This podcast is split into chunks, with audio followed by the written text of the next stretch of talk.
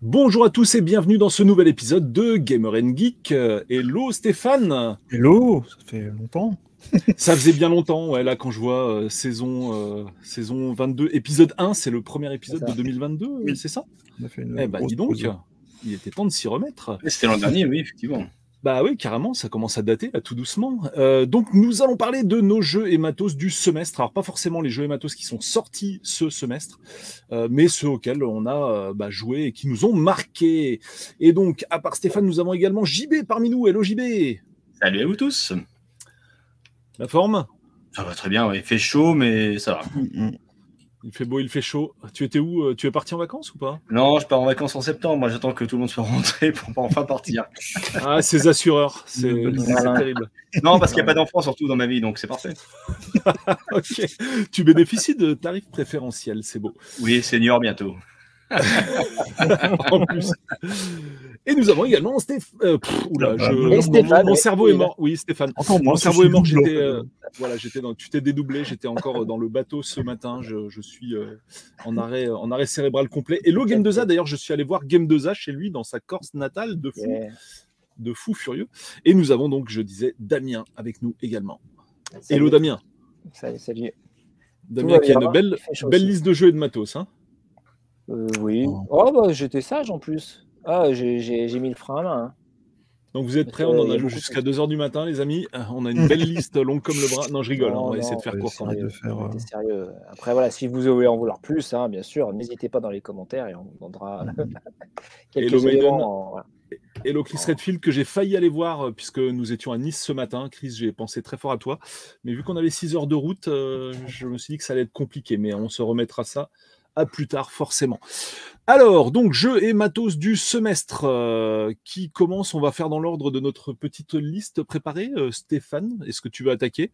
Je sais pas si tu veux attaquer par la, le côté force, euh, matos ou jeu. Je ne sais pas. Ben ouais, je vais, enfin, je vais parler du matos. Alors, le, matos, c'est assez, assez simple pour moi. C'est la Xbox Series X que j'ai enfin.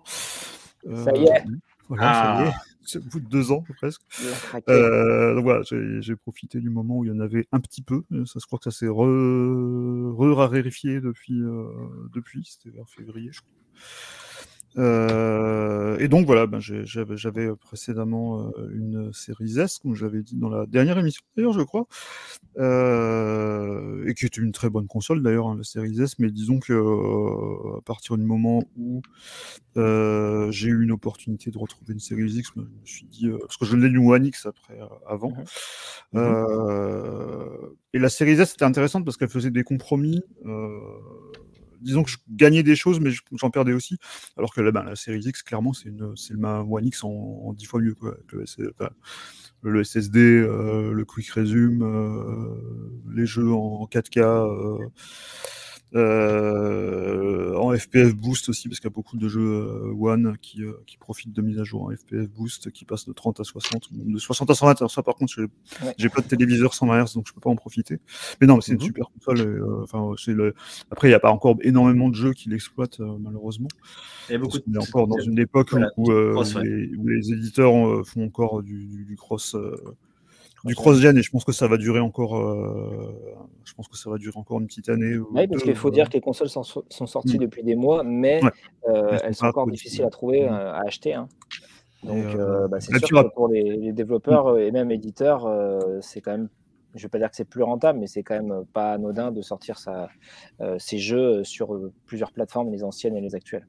Mmh, et puis Microsoft avait, enfin, faut se rappeler aussi que Microsoft dès le départ avait plutôt, euh, eux étaient partis sur une, une, période de transition même avant la, avant la pénurie, parce qu'ils étaient partis plus sur l'idée d'avoir pendant deux ans des jeux qui sortent à la fois sur Xbox One et, euh, et, euh, et, Series pour pas laisser euh, les utilisateurs de One sur le carreau. Mais voilà, bon, bref, c'est un peu ma, mon matos euh, du semestre, euh, puisque j'ai pas mon pas de PS5, alors j'aime pas essayer en fait encore. Hein. je crois que là c'est encore plus compliqué. Euh, et puis de toute façon, je, je pense que j'attendrai, j'attendrai quelques temps encore pour ça. donc voilà pour le matos, pour les jeux. Alors, qu'est-ce que j'ai noté? Euh, bah, alors, il y en a vraiment un en fait euh, euh, que, sur lequel je vais, euh, je vais, je vais m'étendre un petit peu, qui est unique, qui est un jeu qui est sorti, qui était sorti sur le Game Pass au début de l'année, qui était très attendu. Enfin, moi, je l'attends. En fait, je, me suis, je, me suis, rendu. Je, je crois que je l'avais, je l'avais vu passer. Je l'avais un peu mis de côté euh, sans, sans trop me rappeler qu'il sortait. Et quand il est sorti, je me suis dit, ah oui, c'est vrai que, que j'attendais ce jeu. Euh, beaucoup, beaucoup repoussé. Hein. Voilà, il avait, été, il, avait été, il avait été pas mal repoussé, ben, comme, comme beaucoup de jeux d'ailleurs sur, sur le Game Pass. Ben, enfin, sur, notamment, euh, je me rappelais, c'était, c'était Cuphead aussi qui avait été pas mal repoussé quand il avait été annoncé à plusieurs E3 successifs. Donc Tunic, euh, c'est quoi? C'est euh, à la base, c'est on dirait, on pourrait dire que c'est un, mini Zelda euh, en 3D isométrique.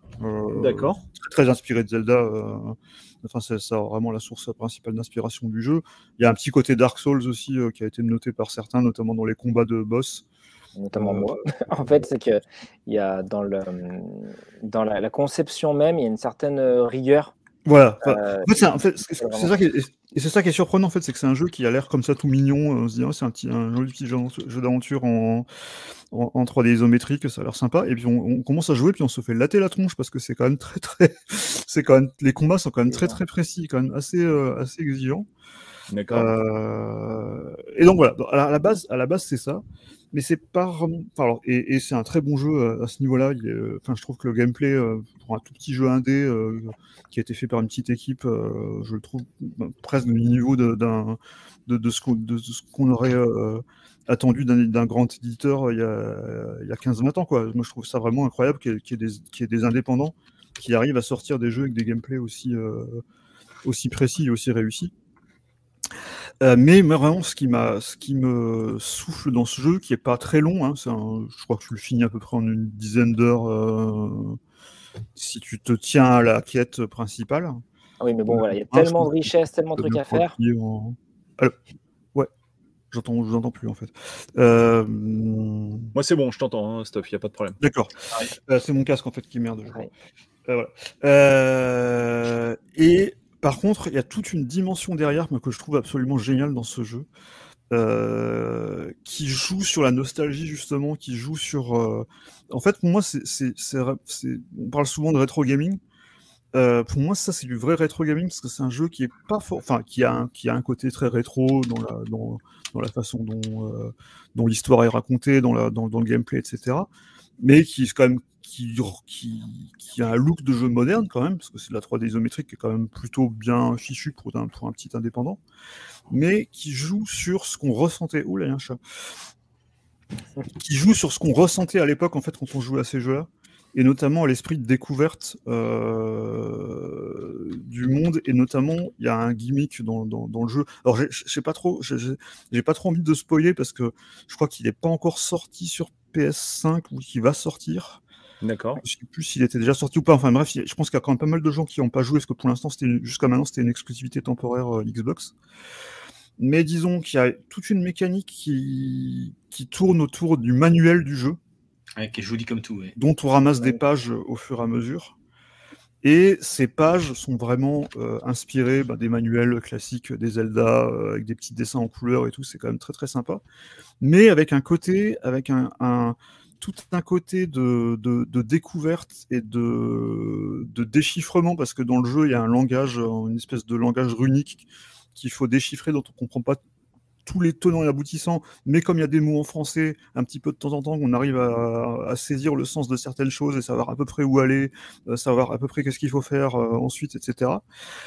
Et ça, moi, je trouve ça génial parce que moi, ça me rappelle en fait quand tu jouais à des jeux euh, en japonais, par exemple, et que tu savais pas ce que tu, ce que, tu savais pas ce que ça, vraiment ce que tu, ce que tu faisais, ce que disaient les personnages. Mais des fois, tu voyais peut-être un truc qui disait, ah, ben, c'est peut-être ça qui dit, ou une icône qui disait, ah, ben, c'est peut-être par là qu'il faut aller, etc. Et ça, je trouve ça vraiment super comme, euh, comme mécanique de jeu. Ça, ça t'incite vraiment à la découverte. Et puis aussi le fait que le jeu, qui est quand même comme j'ai dit, la, map, elle est quand même pas énorme, mais il y a tellement de choses cachées, parce que le jeu en 3D isométrique, donc il y a beaucoup d'effets d'optique, euh, d'illusion d'optique, qui fait, et il y a un, bouton qui te permet de, surélever un petit peu la caméra, ce qui fait que tu, vois, ah, mais en fait, il y a un chemin là derrière cette cascade, tu peux passer, et tu as en fait un trésor, et tu as plein de petites choses comme ça qui sont, euh, qui sont cachées. Alors déjà ça, je trouve ça vraiment super parce que tu as, vraiment du plaisir à, tout explorer et trouver tous les petits recoins. Et du coup, la DA, je la trouve vraiment fabuleuse. Euh, mais tu... Ah après, après cette, cette phase-là, il y a, en fait, je ne pas trop spoiler, en fait, il y a deux fins, en fait, à peu près dans, dans Tunic. Il y en a une qui est celle que qu'on attend. Euh, voilà, c'est un, jeu, il faut récupérer, euh, je crois qu'il faut récupérer trois clés, tu as un boss à la fin, etc. Mais tu peux choisir autre chose et tu peux choisir euh, d'aller rechercher l'itinéraire doré. Et là, en fait, tu as un autre jeu qui commence presque, et qui devient plus un truc de, de, de découverte, de secret, de, avec plein de clins d'œil à, des jeux. Je peux même pas, je, sais même pas si je peux vraiment les citer les jeux parce que les citer en fait ça, ça, donne des indications sur ce qu'il faut faire en fait. Euh, donc je, je pense que, que, je vais rester plus, plus ou moins évasif là-dessus. Mais il y a plein de choses comme ça qui font, enfin qui incitent vraiment la découverte à essayer de voir ah mais ça en fait ça a peut-être une autre signification. Peut-être que ça que, que ça te permet de, de, débloquer quelque chose euh, quelque chose que tu croyais qui était purement décoratif dans le jeu. Même de la même des sons que tu croyais qui étaient vraiment purement là pour le décor en fait ils ont une signification et ils peuvent permettre ils peuvent, peuvent te permettre de découvrir des trucs. Et tu as toute une, une, dimension de découverte comme ça qui, qui, qui est vraiment euh, vraiment géniale. Euh, donc voilà ça c'est un peu le, le, mon gros coup de cœur de, de, ce semestre. Et je, enfin, à moins que je me prenne vraiment une grosse claque dans les six prochains mois, je pense que même que ça, ça pourrait être un, un, bon, euh, un bon candidat pour mon jeu de l'année. Alors, deux questions. Premièrement, euh, tu sais s'il y a une version Switch qui est prévue ou pas? Attends, attends, attends, deux, secondes, je vais, changer de casque parce que là c'est pas possible, je n'entends plus rien en fait. Ouais. Si d'autres savent, Damien, je sais pas si tu sais si une version Switch est prévue de Tunic. Euh, alors, pas ma connaissance, à la base, c'était euh, vraiment une sortie euh, sur, sur support Microsoft. mais je pense que c'est pas improbable. Le jeu est pas. il est très joli, mais techniquement, ça peut tourner sur une Switch. donc, mmh donc, pas impossible. Il est dispo sur PC aussi, pour ceux qui seraient intéressés. Désolé, tu disais donc, ouais. Côté technique, ça fait penser à Minecraft Donjon, donc euh, sachant qu'il est sorti sur Switch, c'est pas impossible dans l'absolu. Ah, il y a une version Switch prévue. Oh, je pense que je pense que ça.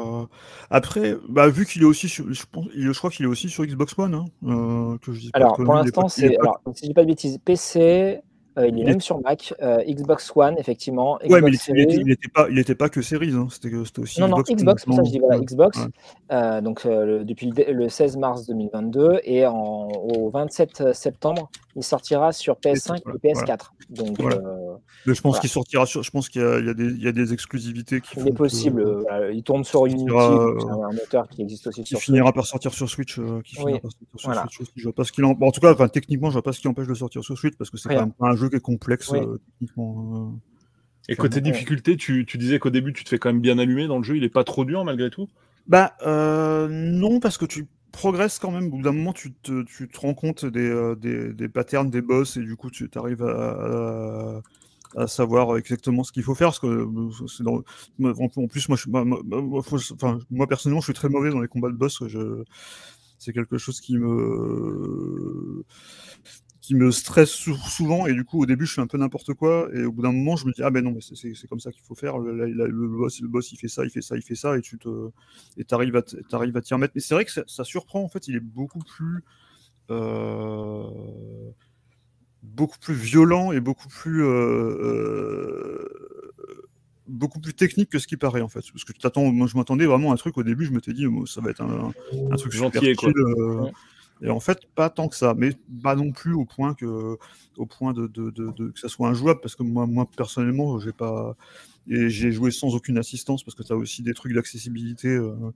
En fait, le, le, en fait, le plus gros truc, en fait, la, plus grosse difficulté dans le jeu, c'est de gérer ton endurance, parce qu'en fait, à chaque fois que tu donnes des coups, euh, tu as ta barre d'endurance qui, euh, qui, qui, baisse, qui baisse, qui baisse. Et quand tu plus d'endurance, en fait, tu es vulnérable. Euh, ça, donc là, c'est vraiment du, Dark Souls, en fait. Voilà, c'est vraiment. vraiment la barre d'endurance, c'est en fait, tu as mmh. beau avoir un, équipement qui fasse mal, tu as beau avoir des esquives qui permettent d'éviter, si tu n'as mmh. plus d'endurance, et eh ben, tu as une cible facile. Et en fait, donc très rapidement, le jeu va te faire comprendre ça en disant bah ok, d'accord, c'est mignon. Ah ouais, tu penses ça ressemble à Zelda 3 ou machin, mm. ok, très bien. Mais en fait, en fait, il va falloir vraiment que tu sois concentré. Un, parce que comme l'a dit très bien euh, Stéphane, il y a des trucs cachés de partout. C'est hallucinant, c'est un, niveau d'inventivité. C'est presque un puzzle en fait, tellement il y a de trucs à deviner. Euh, et deux, parce que euh, eh ben, il faut réfléchir, il faut analyser. Euh, il y a des sortes de longues vues qui permettent d'avoir une vue un peu plus large mmh. d'une zone donnée. c'est bien pratique pour. il y, a aussi un truc qui aide, c'est que tu as donc dans, parmi les pages du manuel, tu as des cartes de, de, de, toutes les zones. Et ces cartes ont pas la même perspective. En fait, les cartes sont, ont une perspective à la Zelda en fait, en, vue euh, verticale.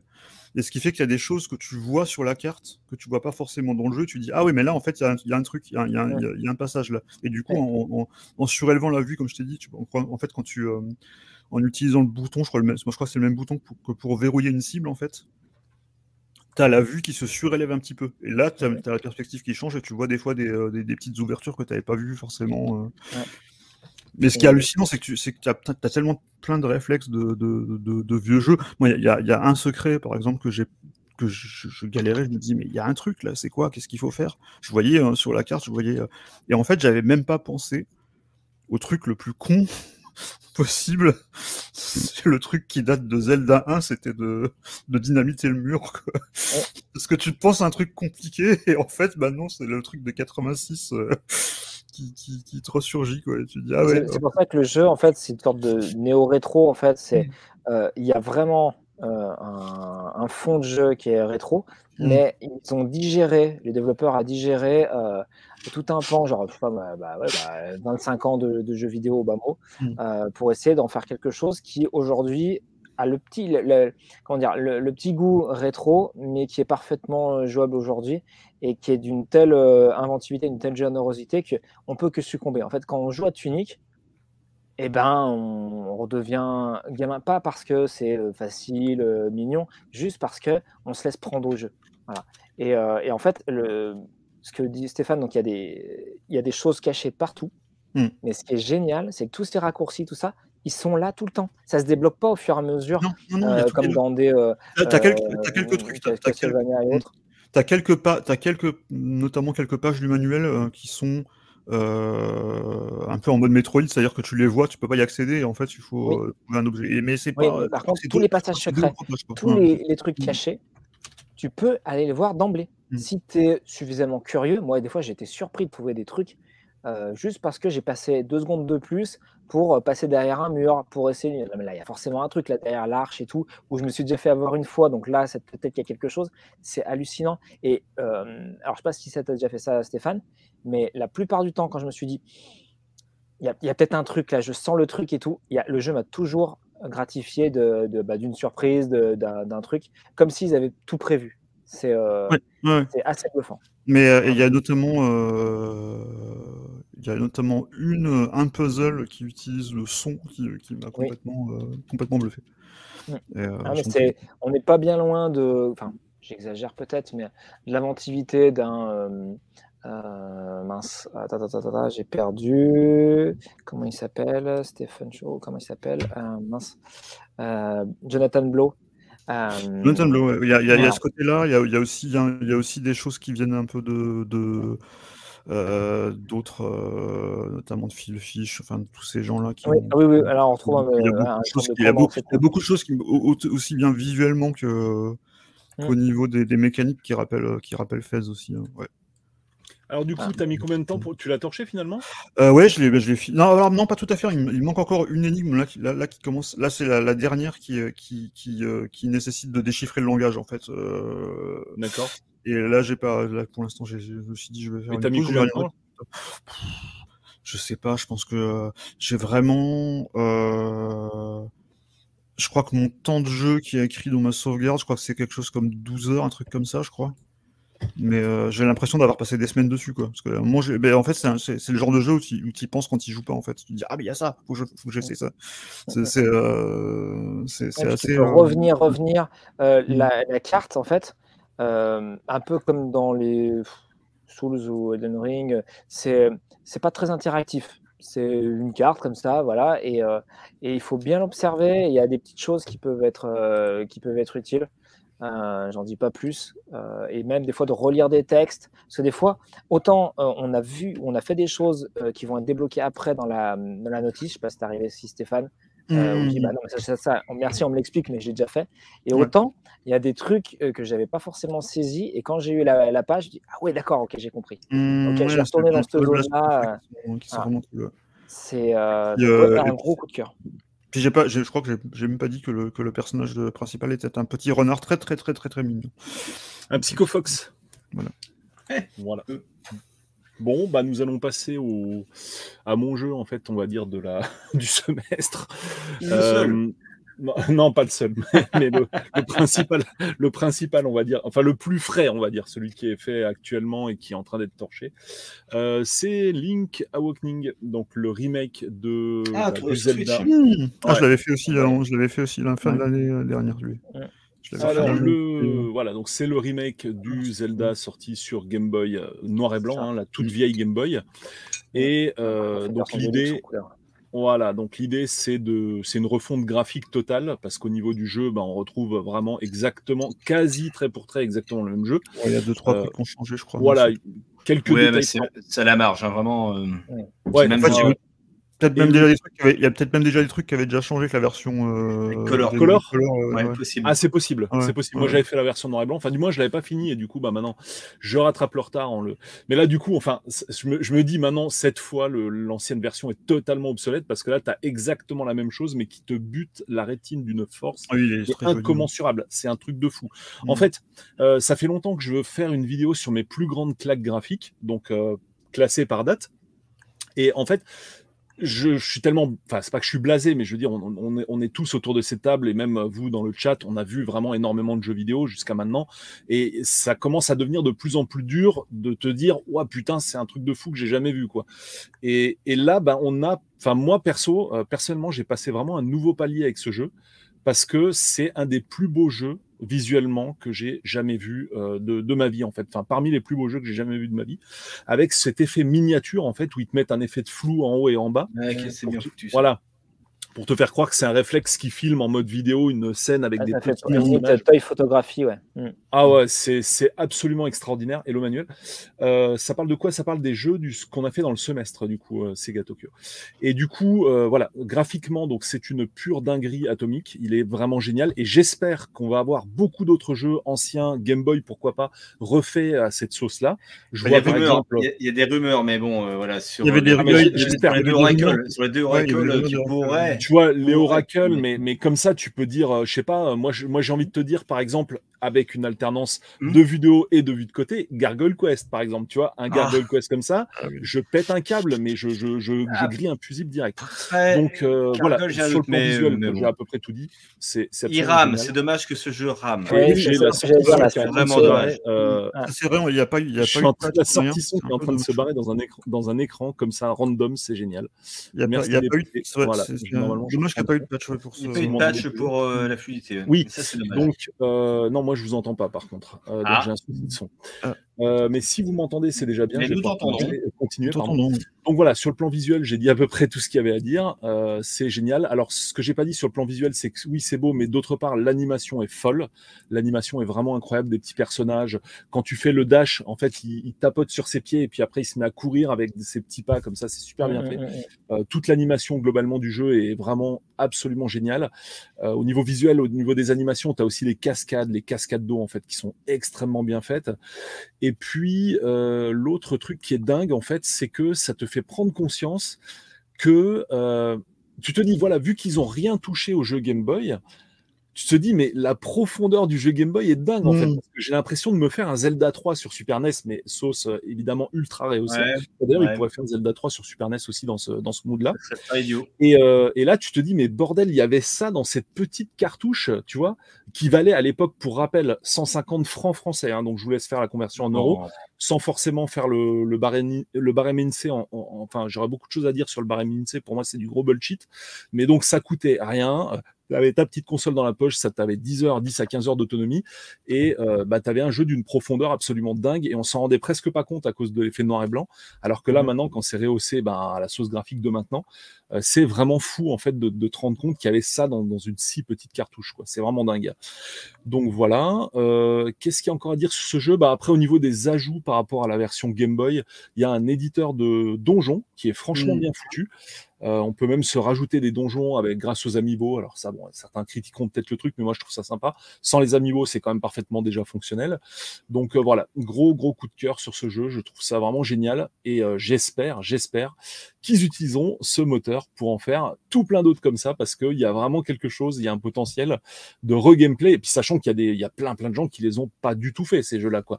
Donc si déjà c'est un pur bonheur pour quelqu'un qui l'a fait à l'époque de se le refaire comme ça, bah, j'imagine que quelqu'un qui l'a jamais connu bah, prendra tout autant de plaisir. Donc voilà, mmh, mmh, gros, mmh, gros, gros coup de cœur du moment, euh, ce petit euh, Link Awakening qui est quand même sorti déjà en 2019, ça commence déjà à dater. Et je vais pour la, la sortie de JB du coup. Euh, on verra plus tard sur les parties matérielles ou sur les autres jeux. et en attendant, je vais régler mon problème de son, que je puisse de nouveau vous entendre, si c'est pas mal quand même dans le cadre d'un D'accord, d'accord.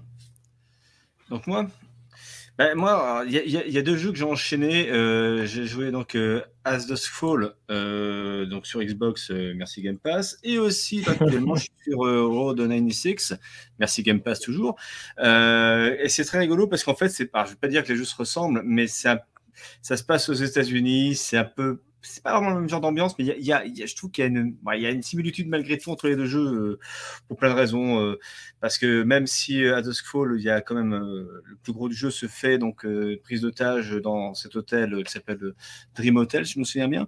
mais il y a quand même les paysages américains, etc. Parce qu'à un moment donné, évidemment, il faut s'enfuir et tout ça. Donc il y a il y a deux similitudes, on va dire, de décor entre les deux jeux. Après, ce sont deux jeux qui sont, pas pour moi des jeux, ce sont des, des romans graphiques, entre guillemets. Euh, voilà, ce sont des expériences, en tout cas interactives, euh, que j'ai trouvé sur As Dusk Fall plutôt pas mal, pour le coup, euh, plutôt bien écrit. Donc, on l'a dit en off tout à l'heure quand on discutait, c'est fait. Donc, je ne sais plus par quelle femme qui travaillait pour David Cage avec Quantic. On sent, hein, on, sent le truc évidemment derrière. C'est loin d'être mauvais. Il y a des, incohérences au niveau parfois de l'histoire et quelques actions, mais pour le reste, ça se fait plutôt bien.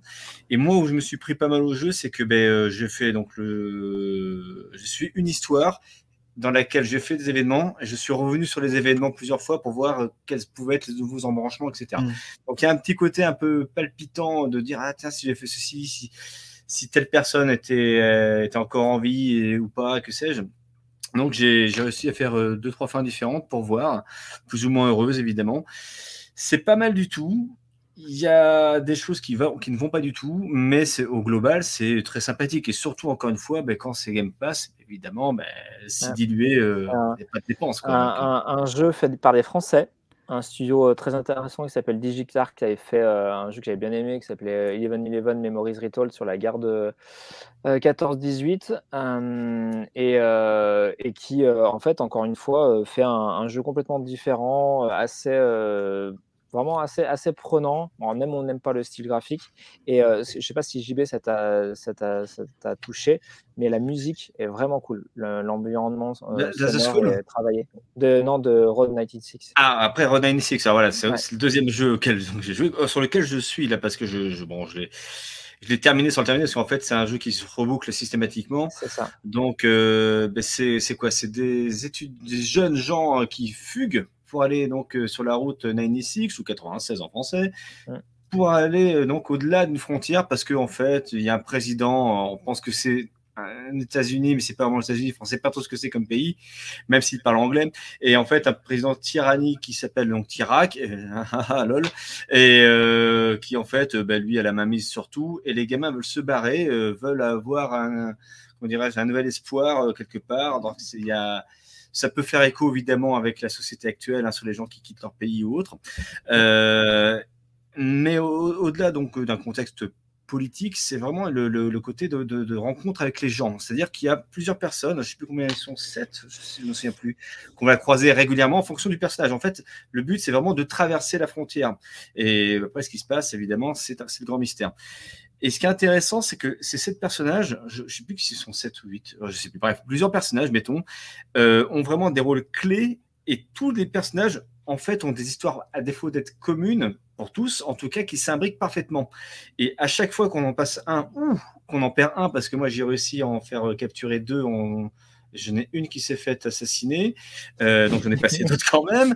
Mais à, mais, à, chaque fois, on, recroise, on recroise les mêmes personnes dans d'autres, dans de nouvelles situations. Ce sont jamais les mêmes situations. Je ne veux pas dire qu'il y a un côté procédural, mais presque quelque part.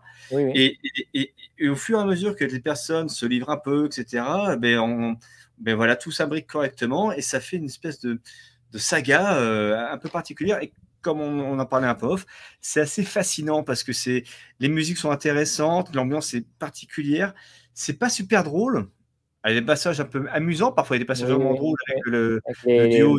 ils sont pas de scooters, c'est des motards. Ouais. c'est ça, euh, Stan et Mitch, qui sont débiles euh, en diable. Et puis tu as Jarod qui est très très inquiétant, euh, voilà. Et, et qui te dit ne prends jamais de taxi alors qu'il est chauffeur de taxi et voilà, il veut se venger, mais je ne spoil rien.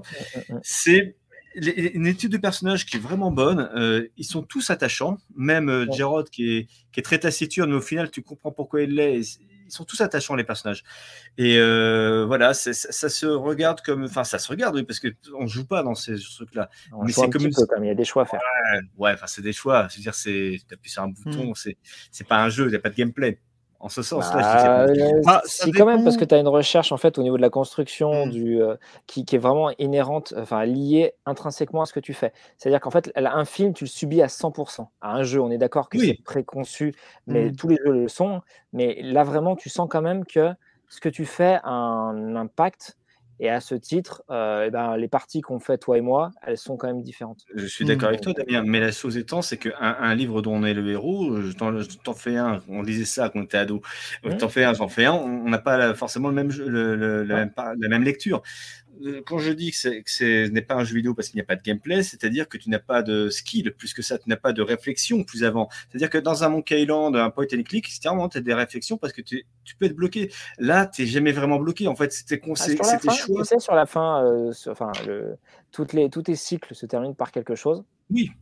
Et sur, tes, sur, ton, sur la fin, tu es quand même obligé je vais pas dire de, c'est pas un jeu à, skill, mais en fonction de ton avancée, du chemin que tu prends, de la vitesse, de ce que tu choisis de faire, tu as quand même des choses différentes. Donc après, bon, on peut en débattre, hein, mais je pense qu'il y, a quand même suffisamment d'efforts qui, a été fait, euh, qui ont été faits euh, pour rendre le truc ludique euh, là où effectivement tu aurais pu avoir des, bah, as des expériences qui elles euh, sont euh, bah, tellement cinématographiques que là voilà, c'est difficile de trouver, de, trouver le gameplay. Mais je trouve que sur ce jeu-là, il y a, y a, quand même un petit quelque chose qui du coup le démarque d'autres expériences vraiment très narratives.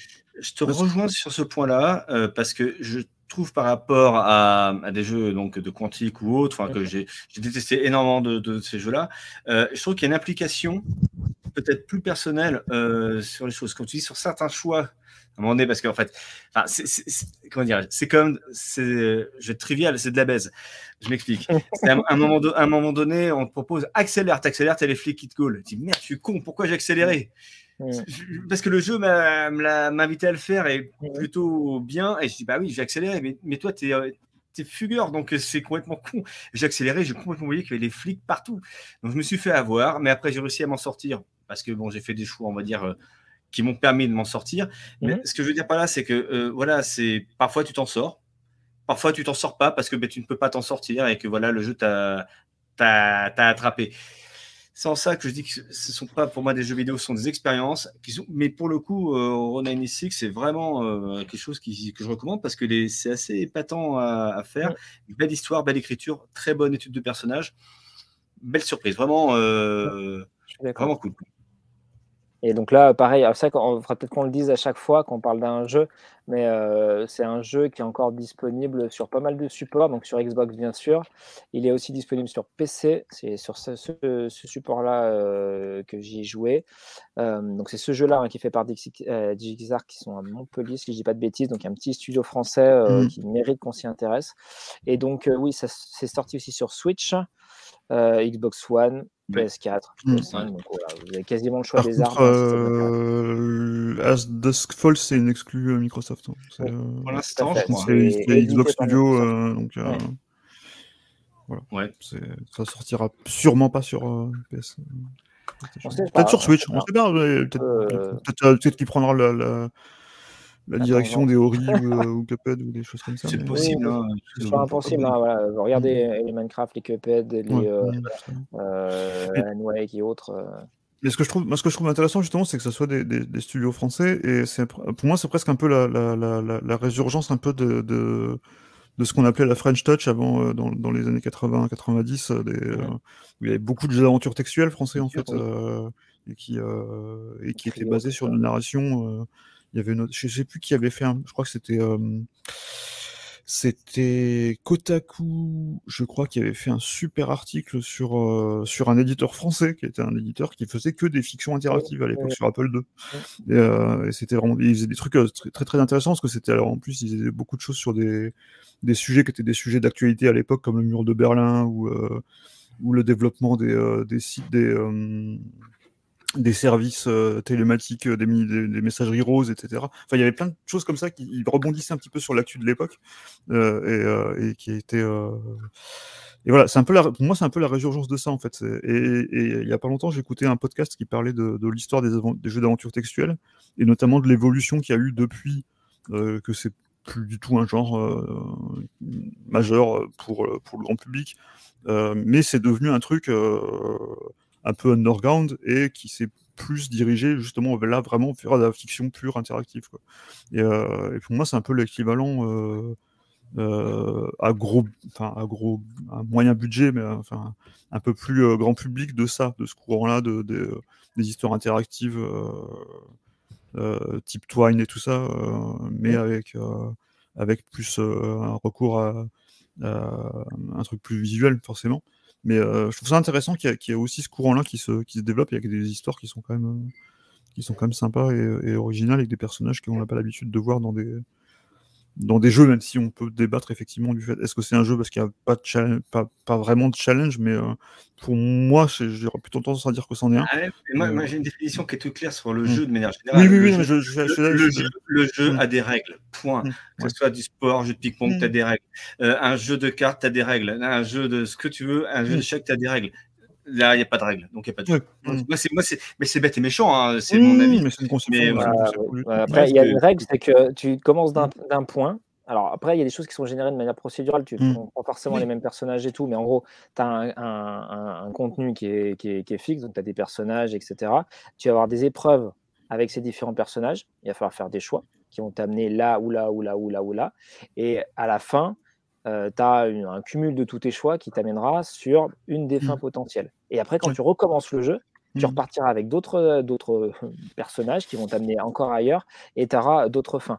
Donc, si on cherche bien, tu peux aussi trouver tes règles. Euh, mmh. C'est juste qu'effectivement, c'est moins complexe que la plupart des autres jeux. Euh, mais il y, a, il, y a quand même, il y a quand même des règles. Il y a des, des, jeux de pouces, des choses comme ça où les règles sont très simples ça reste pas, pas pour autant, ça, ça, reste des jeux quand même. Après, moi, je pense que, euh, puis on va pas, on va pas. Tu dis que c'est un jeu parce que ça tourne sur une console. Tu dis c'est un jeu, ça tourne sur une console. Non, non, Maintenant, je te mets la même chose sur un DVD ou Bandersnatch sur Netflix. Ouais. C'est la même chose. Ouais, mais eh ben, oui, bah, regarde, euh, Minecraft, euh, très bon exemple, Minecraft euh, Story Mode. c'est un jeu qui a été développé par Telltale, Feu Telltale, euh, donc ce qu'on fait Walking Dead et autres. Et euh, donc c'est un jeu qui est sorti sur euh, PC, console, et qui a été aussi sorti sur Netflix. Et en gros, bah, c'est un, jeu, enfin c'est un jeu. Voilà, c'est une expérience narrative où il y a des, choix à faire à un moment donné. Voilà. Et là, en fait, les déplacements ont été remplacés par des trucs automatiques, en fait, on va dire. Donc, ils ont édulcoré l'expérience ludique pour en faire quelque chose de quasi cinématographique avec simplement des, actions à faire. Euh, euh, donc en fait, il y a bien quand même une épure du support jeu vidéo, mais ça montre à quel point cette narration-là, elle est euh, encore moins complexe et encore plus dirigiste que celle de Road 96. Absolument. Après, encore une fois, on peut, ça c'est un vrai, un vrai débat et on ne le clora pas ici, chacun pourra avoir son idée, n'hésitez pas dans le chat à dire ce que vous en pensez. Mais en fait, pour, en vrai de vrai de vrai, moi ce qui m'intéresse, c'est juste d'avoir une expérience qui soit cool. Alors, en fait, une expérience, là pour le coup, je trouve qu'elle est ludique, euh, donc je ne me suis pas senti euh, point lié du début à la fin, comme ça peut être par exemple une cinématique. Par exemple, une cinématique d'un jeu vidéo, c'est pas du tout ludique. On peut essayer de rajouter des tuteurs pour la rendre ludique, mais là, c'est vraiment subi. Moi, je me rappelle euh, d'MGS4, euh, je sais pas moi, 15-25 minutes à rien faire. Là, c'était pas un jeu vidéo, quoi. Euh, et ben, je trouve que Road 96 est plus un jeu vidéo que sur les 45 minutes de cinématique de tel ou tel jeu. Mais c'est encore une fois, c'est mon avis. Hein. Mmh. Mais par contre, ce que je trouve, c'est que je me suis vraiment senti impliqué dans ce jeu. J'ai trouvé que mes choix avaient vraiment des conséquences. Et plus on y creuse, comme un peu tunique, en fait, on peut faire en, ligne droite et le finir très très vite, euh, mais plus on va creuser, plus on va découvrir des choses, certes, qui étaient déjà là de base, mais euh, le, côté aventurier, découverte, fait que mmh. on s'implique et que euh, c'est une expérience qui nous paraît vraiment interactive. Voilà. C'est ce, qui m'avait frustré notamment dans, dans, Life is Strange. Mmh. C'est que finalement, tu n'avais pas beaucoup de choix en fait. Tu n'avais pas beaucoup de choix qui influaient sur l'histoire et sur les, pour moi, la Fist Range est beaucoup plus narratif que. Euh, euh, bah, c'est surtout très raté la Fist Range, mais. Euh, mm, mm. Mais justement, pour moi, en plus, le, c'était frustrant parce que le concept, enfin, l'histoire, cette idée de, revenir dans le temps, etc., et de changer les choses, c'est frustrant parce que ça avait un gros potentiel d'avoir plein de fins alternatives et finalement, tu en avais peut-être deux, je crois, au final, qui étaient vraiment il, y a, énormément de problèmes d'écriture. Enfin, tout est téléphoné dans ce machin. Bref. mais là, mais justement, euh, enfin, moi, j'ai pas fait Road 96 encore. Euh, mais est-ce que vous, ce que vous en, ça te plaira. Ouais, je pense, mais ce que, vous en dites, ça me donne vraiment, ça me donne vraiment envie de, de, le faire. Et pour te dire, Stéphane, moi qui, qui, qui, qui conchis euh, ce que fait David Cage euh, d'une manière mm. générale, même si Detroit, encore une fois, c'est pas mal du tout, il y a des trucs intéressants. C'est foireux, mais c'est pas mal. C'est c'est ce qu'il a fait de mieux depuis Fahrenheit. Voilà, Fahrenheit qui, à mon avis, est son chef-d'œuvre, mais ça, c'est très très personnel. Euh, mais tout ce qu'il a fait par la suite, c'est honteux. Et, d'autres qui l'ont embarqué euh, de la même manière. Je veux dire, la Fist Range, euh, bref, c'est affreux. et, moi qui, alors en plus, moi, j'ai un côté maso. C'est à chaque fois, je dis, mon Dieu, je n'aime pas ça, et j'y vais comme un con. Et eh bien, Azos Fall, ça se fait, c'est pas inintéressant. Et Road 96, c'est vraiment cool pour le coup. Mm, mm, Donc, je me dis, ben, toi, euh, pour qu'un un gars aussi euh, salaud avec ces jeux-là que moi puisse euh, trouver quelque part son content, ben, moi je dis les gars, allez-y, hein, foncez parce que c'est des merveilles ces jeux-là. ça montre bien en fait que le, terme en lui-même dans lequel on, encapsule le jeu, l'œuvre, peu importe ce qu'on veut lui donner, ben, en fait, finalement, il n'est pas si important que ça. Mmh. Tunic, on sait pas forcément. C'est un mélange de plein de jeux. Mmh. C'est pas si important. Ce qui compte, c'est qu'il est cool. Euh, moi, j'avais une sorte d'appréhension un peu similaire avec tout ce qui était euh, roguelite, euh, tout ça. et parce que bah, le concept de base, c'est pas un truc qui m'intéresse. Et j'ai adoré Dead Cell. J'ai adoré encore plus mon jeu de l'année passée, Hades, qui est fantastique. Euh, et euh, j'ai beaucoup aimé, même si c'est pas exactement comme euh, un peu ça, mais parce que je vous en ai saoulé, je vous ai saoulé pendant des, des, semaines, Death Door, un super jeu indépendant. J'ai commencé, je l'avais commencé, en, en, fait, je l'avais commencé un peu avant de commencer Tunic.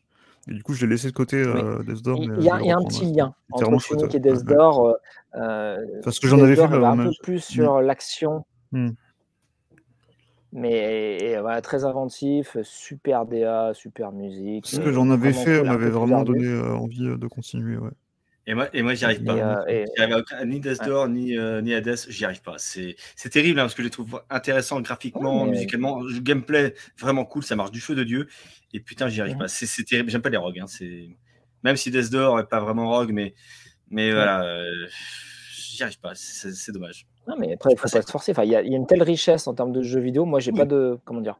J'ai pas de jugement à donner. C'est tellement facile de donner un jugement, surtout aujourd'hui, euh, que non, bon, voilà, bah, si t'es pas compatible, t'es pas compatible. Mais je dis pas que c'est pas bien. Hein. Par contre, je dis pas que c'est nul. Hein.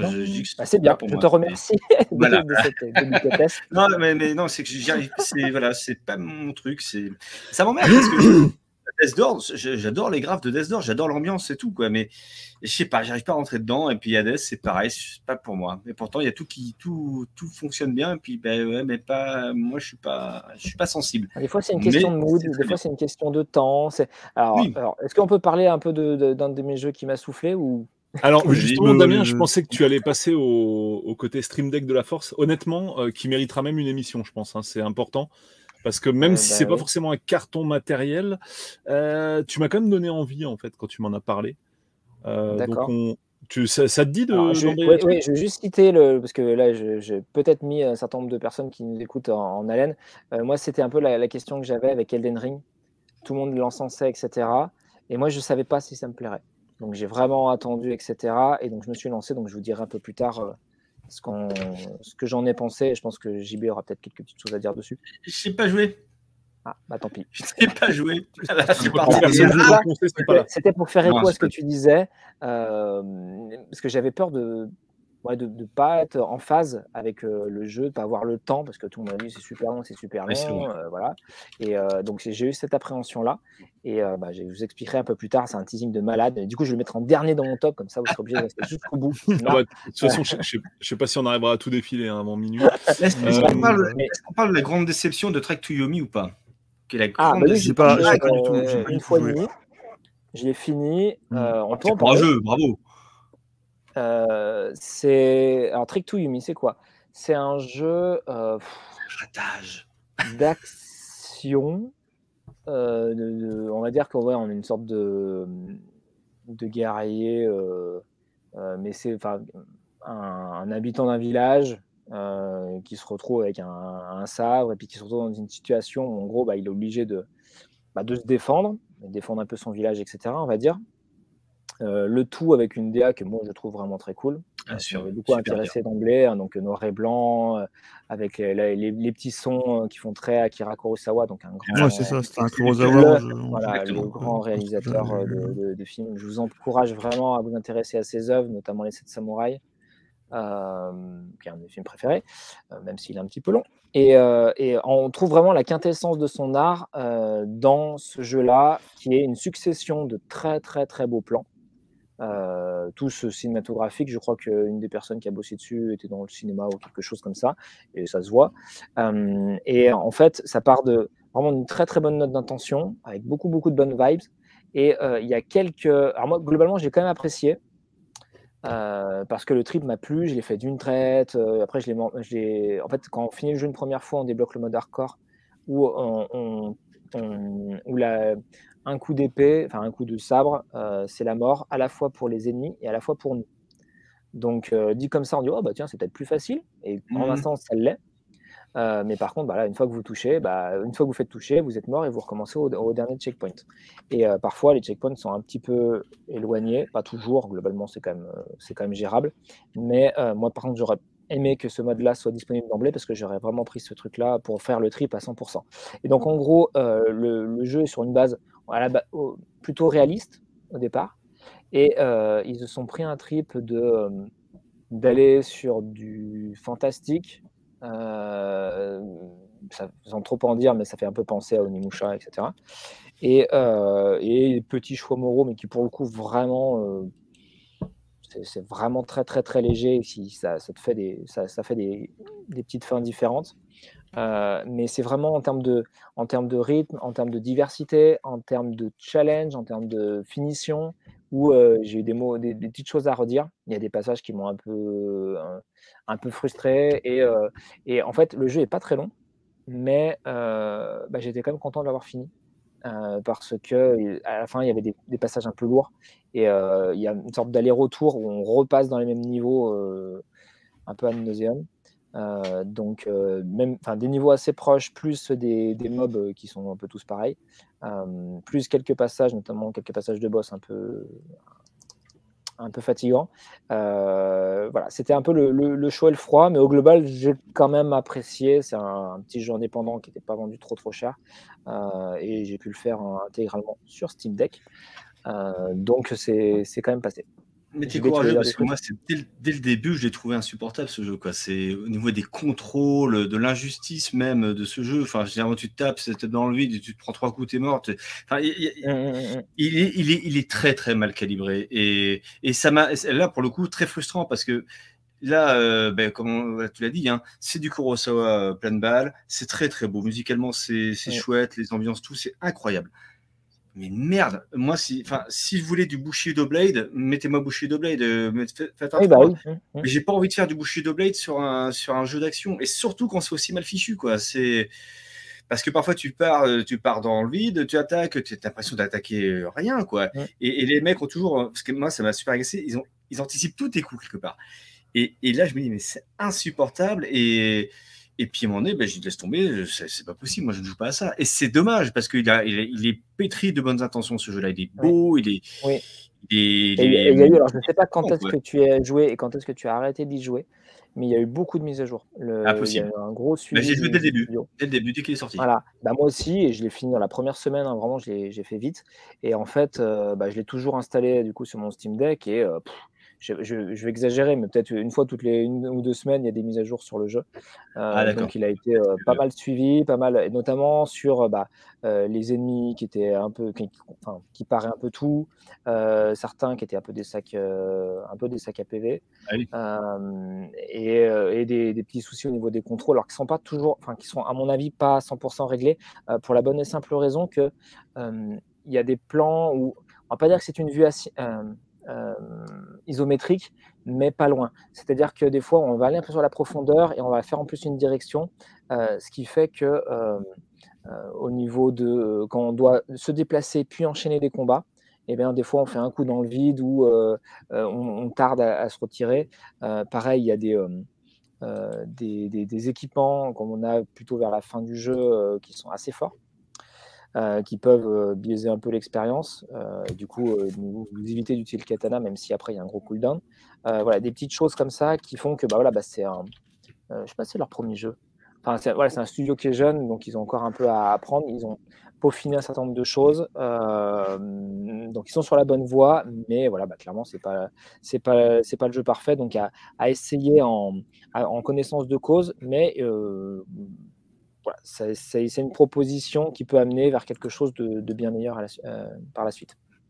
donc Trek to Yumi, bah, du coup, grâce à JB, j'ai pu en, parler. Euh, je m'étais moi-même censuré pour pas en parler parce que sinon ça ferait trop de jeux. Donc euh, je te remercie, c'est pas de ma faute. Non, mais, mais c'est très bien, mais donc oui, donc Polo a vendu la mèche. je fais partie parce qu'on parlait des PS5 et des Xbox, c'était difficile à avoir. Euh, et c'est vrai. Mais je fais partie voilà, des quelques personnes qui ont pu avoir euh, ce, de ouf cette petite, cette petite Steam Deck. Voilà, donc euh, pour ceux qui ne connaîtraient pas, c'est un, un, ordi très portable qui ressemble à une console, mais qui est quand même nettement plus grosse qu'une Switch. Et voilà, vous avez des petites pas, pas grand chose, des petites, euh, des petits quatre touches euh, à l'arrière, on va dire.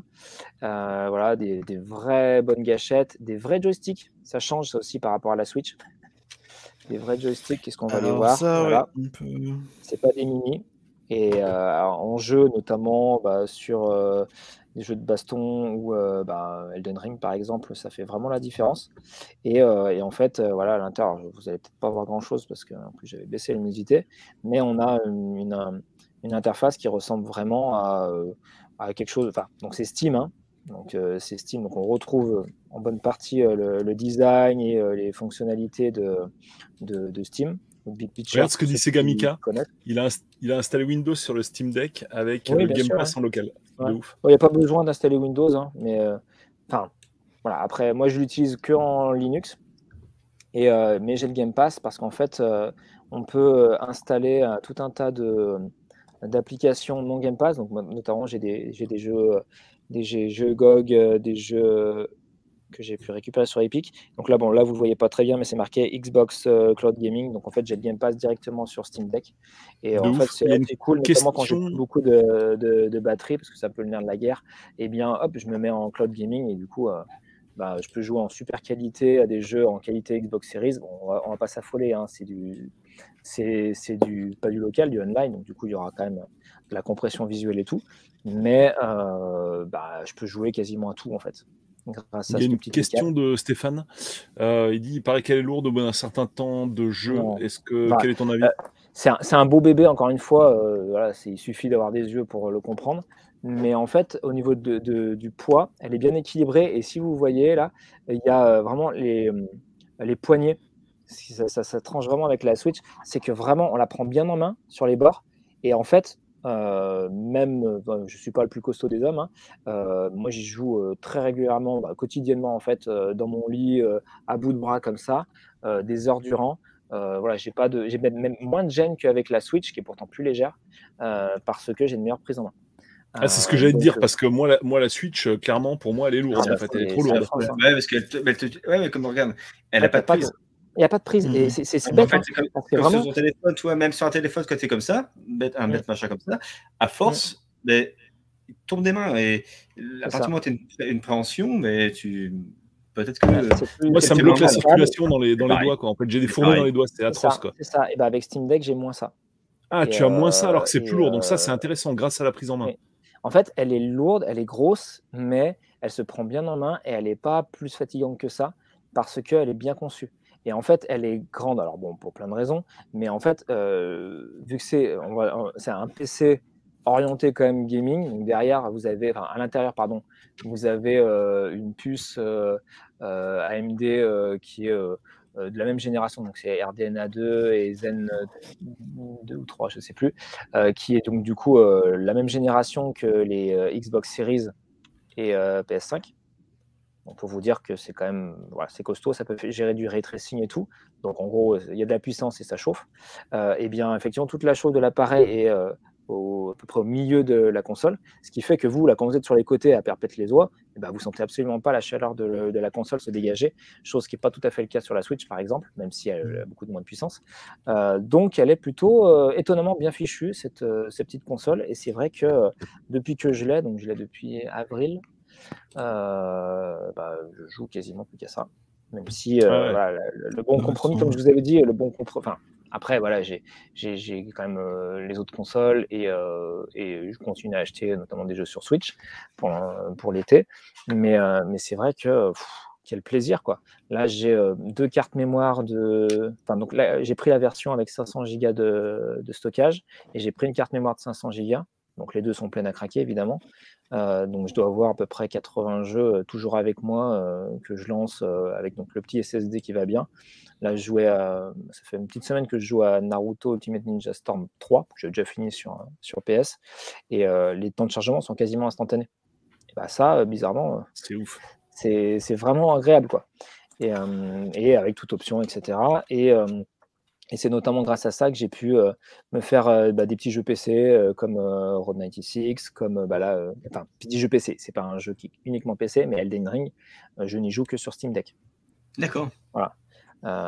donc, parce qu'en fait, notamment des jeux très chronophages comme ça, euh, bah, allumer le PC, euh, machin, mmh, euh, mmh, quand on mmh, rentre debout et tout, c'est déjà, et taper les mises à jour Windows, etc., c'est déjà un peu frustrant. Et là, eh ben, en fait, je joue tout le temps. je joue dans mon lit, je joue dans mon salon, je joue de temps en temps dans les toilettes, je joue au boulot, je joue pendant mes pauses, et, et donc du coup, ça me permet d'avancer des jeux ou de finir des jeux que j'aurais jamais pu finir autrement. il y a une question de Julien sur le support de stockage. Alors, tu as différentes, euh, justement, tu peux peut-être revenir rapidement sur les différentes configurations proposées parce que je crois que ça touche à ça.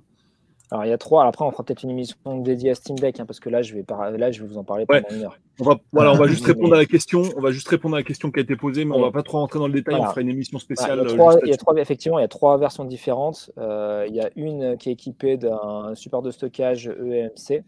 Donc, euh, c'est la carte mémoire, quoi, on va dire, mémoire flash. Euh, donc, c'est pas le truc le plus rapide et le plus fiable. Euh, et c'est 64 Go, donc c'est ce que vous avez sur une Switch OLED. Euh, et après, les deux autres versions un peu plus chères ont un SSD de 256 pour la moyenne, moyenne gamme, on va dire, et la plus chère, c'est 512. Voilà. Et après, quoi qu'il arrive, donc pour tous les modèles, vous avez un, un, port euh, micro, euh, micro SD euh, qui doit supporter au moins ou 2 Tera. Et donc là, bah, voilà, vous pouvez quand même étendre de manière bien drastique votre, votre stockage, sachant qu'en plus vous avez un port USB type C, donc vous pouvez avec un petit adaptateur brancher un disque dur ou une clé si vous le souhaitez. Ah ouais, carrément, c'est ultra open. Donc, voilà. Et puis c'est un PC, hein, donc là vous mettez ce que vous voulez. Ce n'est pas une carte, carte mémoire propriétaire à, à 300 balles. Ah. Alors, j'ai une question pour Damien. Je suis sur le site des numériques, qui ont mhm. un peu étrié la machine. elle, prend une bonne note, mais dis-moi si tu es d'accord avec les points faibles que eux euh, disent. Donc, tous les jeux PC existants ne tournent pas dans de bonnes conditions. C'est pas complètement vrai. Des soucis de compatibilité subsistent, même sur les jeux certifiés parfaits pour deck. Hmm, j'en ai pas rencontré sur les jeux parfaits pour deck, j'en ai rencontré pour des euh, jeux euh, où il y a une sorte de point d'interrogation. Et à mmh l'inverse, il y avait des jeux qui étaient marqués en point d'interrogation, on ne savait pas si c'était compatible. Ah, bah, très Yumi, parce qu'en fait, dès qu'il est sorti, je me suis dit, allez, on va être aventureux, c'est pas marqué qu'il est compatible, j'y vais, quoi. Euh, sachant que le jeu n'était absolument pas version Linux, mmh. et eh ben il a marché nickel, Chrome. Et en fait, moi, je vais vous dire, voilà, sur à peu près 80-90 jeux euh, testés, il y en a un qui m'a résisté, c'est Dragon Ball Fighter Z, parce qu'en fait, il y a un, un truc anti-triche mmh. qui prend Proton, donc le, on va dire l'interface qui transforme votre jeu Windows en jeu Linux. Et voilà. Mais sinon, je pense que je tournerai sans problème, parce que plus il tourne sur Switch. D'accord. Donc justement, là on va parler de la compatibilité. Installation de jeux non Steam possible, mais extrêmement fastidieuse. Euh, oui, c'est plutôt vrai. Euh, notamment, en fait, alors GOG, j'ai pu le faire assez facilement. En fait, il y a, euh, en fait, sur Steam Deck, il y a deux, il y a deux OS. Il y a la version console, qui ressemble un peu à, à ce qu'on a en mode un big picture, et la mmh version ordinateur classique. Donc là, vous avez un vrai Linux, et donc là, vous installez un logiciel, je ne sais plus comment il s'appelle, euh, mais il y en a plusieurs qui existent. Et donc là, lui, il va simplement aller euh, se connecter à votre compte GOG, à votre compte euh, Epic, et il va récupérer les jeux. C'est quand même pas la, fin du monde. Et après, ce qui est génial, en fait, c'est que sur Steam, vous savez, on peut appeler des, des, applications ou des jeux qui ne sont pas Steam. Et donc, du coup, je me remets sur l'OS euh, mmh. SteamOS et là, après, je l'appelle. Et voilà, donc Death Door, c'était un jeu qui était, que j'ai acheté sur Epic. J'ai pu le faire complètement sans aucun problème sur SteamOS. Bon, effectivement, vu qu'on parle de, Linux et de changement d'OS, c'est pas pour tout le monde. Hein. On va pas, mmh. on va pas se le cacher. Mais euh, ça va. Si moi j'arrive à le faire, euh, c'est pas impossible. Alors, par contre, moi, il y a un point qui me surprend. moi, par rapport à la qualité de la machine écran médiocre aux couleurs terriblement fades. Alors, l'écran, c'est pas un OLED. Donc, effectivement, quand tu passes par la Switch OLED, bah, ouais, tu ah, bah, tiens, les noirs. Euh, c'est pas OLED. Voilà. La Switch n'est pas OLED non plus de base. Hein. Non, mais de base, mais non, mais je pensais que c'était non, non, pas OLED. Euh, non, non, non, mais bon, l'écran est tout à fait correct. Mmh. Euh, sur le modèle le plus élevé, il y a un, l'écran est traité anti-reflet. Et l'air de rien, notamment versus une Switch, on voit la différence. Moi, je joue beaucoup derrière une grande baie vitrée. Euh, bah, je peux jouer avec Steam Deck, je peux pas jouer avec ma Switch, clairement. Euh, voilà. Non, après, voilà, j'ai un, téléphone qui est OLED. C'est sûr que je préférais que le Steam Deck soit OLED. Mais honnêtement, quand vous voyez ce qu'il y a dedans, comme matos, euh, enfin, un, PC équivalent, non, pas, non, je vais pas dire un PC équivalent. Vous avez, je crois que j'ai vu des, euh, quelques noms de, de, on va dire de consoles PC ou de PC portables euh, tout à l'heure dans le chat. Euh, vous avez par exemple une marque assez, qui commence à être de plus en plus connue qui s'appelle Aya, qui fait la Aya Neo notamment. En fait, toutes leurs, donc ce sont des, pareil, des consoles portables un peu plus fines, un peu plus compactes que Steam Deck, mais ça vaut entre 1200 et 1400 dollars. Oui, c'est cher. Voilà. Et donc, à deux, au moins deux fois moins cher d'avoir une console plus puissante vous dites bien que euh, bon voilà, il pouvait peut-être pas mettre un, écran euh, au top du top, mais il n'est pas du tout rebutant, euh, dégoûtant. Moi, encore une fois, j'y joue tous les jours et j'attache quand même une certaine importance pour la qualité visuelle. donc non, non, c'est pas c'est pas à jeter. Alors effectivement, peut-être que deux médias qui sont plus spécialisés de tout ce qui est écran, super appareil photo, etc. Ils ont les sondes et tout pour vous dire que bah voilà, par ah rapport bah à la masse de tout ce qui existe à côté, c'est pas fou. Mmh. Mais c'est largement jouable, croyez-moi. Et voilà, peut-être que la prochaine mouture aura l'OLED et là, ça sera Byzance. Hein. Mais, mais non, franchement, c'est tout à fait décent. Et bah qui est plus gênant, voilà, ce qui est plus gênant, balancer le protocole de test des, des, écrans. En fait, les deux trucs, les deux trucs gênants, c'est bah, l'autonomie. Alors gênant pourquoi? Parce que bah, en fait, on aimerait avoir une autonomie la plus longue possible. Ça dépend vraiment des jeux. Euh, tu vois, sur Death Door, j'ai pu tenir euh, bien 9 heures euh, sans problème. sur Eden Ring ou Gardien de la Galaxie, tu fais une heure et demie, deux heures. Quoi. Non, mais rendez-vous compte de ce que c'est. Vous faites tourner un jeu, euh, la Galaxie, il ne marchait même pas sur mon PC de salon. et, et, donc j'ai pu le faire complètement. Alors lui, il a quand même encore un peu des bugs. Euh, par moment, enfin des petits glitches visuels et tout, mais bon, ça ne m'a pas, pas, empêché de finir le jeu. Mais euh, je l'ai tourné en qualité ultra, machin. Euh, enfin, c'est hallucinant. C'est hallucinant de voir ça sur une machine comme ça. c'est c'est quand même assez, assez fou. donc effectivement, l'autonomie, vous n'aurez pas, vous aurez pas 20 heures d'autonomie, vous l'avez pas non plus sur la Switch. Hein. Mmh. Vous jouez à Zelda Breath of the Wild sur une Switch, vous n'allez pas tenir, vous allez pas tenir bien longtemps. Euh, mais par contre, euh, ce qui est certain, c'est qu'il y a une vraie flexibilité d'usage, comme j'ai dit, Game Pass, machin. Vous pouvez jouer même à des jeux qui ne sont pas sur Steam et tout.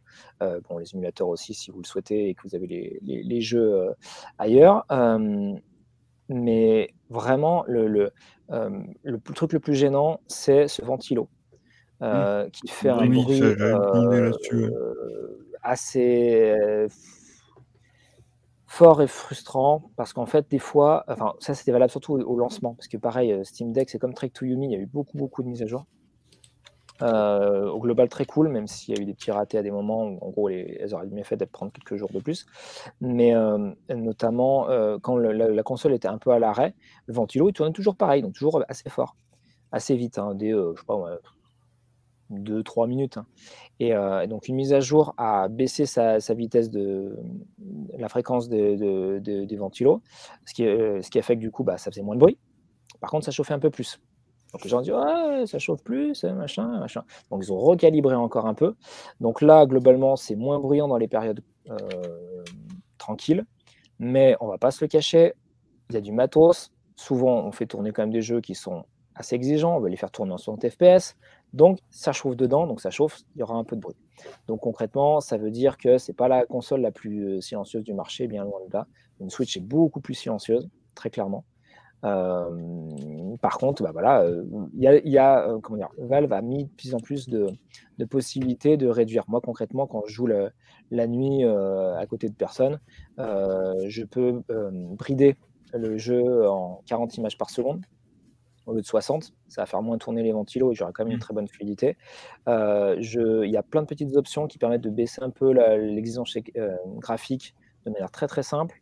Euh, on peut même limiter la consommation électrique pour gagner de la batterie. Enfin, c'est vraiment un PC, donc on, peut vraiment faire, je ne vais pas dire tout ce qu'on veut, mais pas loin. Et, donc, bah, on peut quand même trouver les chaussures à son pied avec ce, petit truc. Mais vraiment, ouais, le truc le plus embêtant, c'est le ventilo, pour moi. Et euh, après, bah, voilà, pour certains, ça va être aussi l'encombrement, parce que c'est quand même un beau bébé. Mais par contre, ce qui est cool, c'est qu'elle est, euh, elle est livrée avec vraiment une belle, euh, une belle coque. Voilà, elle est fournie avec, le truc il est moulé. Ah, bien. J'ai un petit truc pour. mince. Elle était ouverte. J'ai. Voilà, voilà c'est moulé, donc c'est bien maintenu et tout. Mm. Il y a la petite, mm. bon, la, petite, le, petit truc pour nettoyer l'écran la petite lingette. Voilà, c'est un écran 7 pouces, j'ai pas précisé. Euh, donc voilà, c'est plutôt pas mal, mais on fera une émission dédiée, sinon je vais vous bassiner. Euh, ouais, émission dédiée, ça, ça en vaut la peine. Ce qui ah, serait bien, c'est de, de, mettre en face. Une question. Juste une question. Est-ce que tu peux installer Yuzu et jouer à la Switch sur ta, sur ta Steam Deck? Oui. et voilà, c'est parfait, c'est la meilleure machine du monde. c'est n'importe quoi. Ouais, c'est ça, on va bah, en, laisser. Et ce serait marrant de mettre par rapport à la GPD2 dont parle euh, Julien. Euh, il y a une nouvelle qui va sortir en fait, euh, donc c'est les, consoles portables ultimes hein, en fait, on va dire sous Windows et compagnie. ce serait bien de faire un parallèle entre ces deux machines quand elle sortira évidemment, la deuxième, euh, il faudra voir ah, ça. Je ne pas tout acheter, hein, je vous préviens. Là, déjà, j'ai cassé mon. bon, bah, Julien va l'acheter. Il... Euh, je mange plus que des pâtes depuis à peu près euh, trois mois. Donc, voilà. Donc voilà. tout doux, tout doux. Mais c'est vrai que ça faisait longtemps, en fait, j'envisageais de changer de PC pour raconter ma vie deux secondes. Euh, Max 2, pardon. Et euh, donc, euh, ce fameux jeu Gardien Galaxy que j'avais acheté et que je ne pouvais pas, auquel je ne pouvais pas jouer parce que ma carte graphique n'était pas DirectX 12, et puis on ne parle pas des cartes graphiques introuvables ou hors de prix, je me suis dit, bon, c'est peut-être le moment de, de, changer. Et puis je me suis dit, mais en fait, je consomme vraiment beaucoup le jeu vidéo en portable. Et, et, en fait, ce qui est cool avec Steam Deck, comme pour la Switch, c'est qu'on peut y jouer en portable, mais aussi sur un écran. Et là, puis là, vous pouvez y aller. Elle est compatible jusqu'à du 4K 30 FPS, je crois. Euh, enfin, moi, je l'ai fait tourner jusqu'en 4K 30 FPS. donc, euh, c'est quand même assez confortable. Vous la branchez sur un écran. Et puis voilà, bah, moi, j'ai fait ça en vacances. Euh, vous pouvez jouer comme sur une Switch, comme sur votre ordi. Mais c'est un petit truc qui tient bah, dans votre sac fastoche. Quoi. Bon, pour l'instant, moi, de tout ce qu'a fait Steam au niveau matériel, on avait fait une émission là-dessus, hein, reportez-vous à l'historique. C'est le seul truc qui me donne un peu envie hein, pour l'heure, hein, parce qu'il y a quand même. Euh, on, on, ah l'avait bah dit dans cette émission. le Vive est quand même un beau produit, mais euh, bon, qui est beaucoup, plus, euh, beaucoup moins grand, enfin, ouais, moins grand public, on va dire. Ouais, je pensais pas trop au Vive, mais je pensais plutôt bah, à la manette, notamment la fameuse manette Steam hein, qui allait se disant tout révolutionner, les fameuses Steam Machines que finalement ça a, mmh. ça a été des PC lambda rebrandés Steam, euh, que ça a jamais été exceptionnel. Enfin, il y a jamais eu un PC officiel Steam. Bah si maintenant quoi en fait avec ce Steam Deck, c'est vraiment final, bah, finalement c'est le premier et c'est un peu, je crois, euh, ils ont bien fait d'attaquer par la mobilité parce que bah, qui peut le moins. Alors là c'est le contraire, c'est qui peut le moins peut le plus quoi.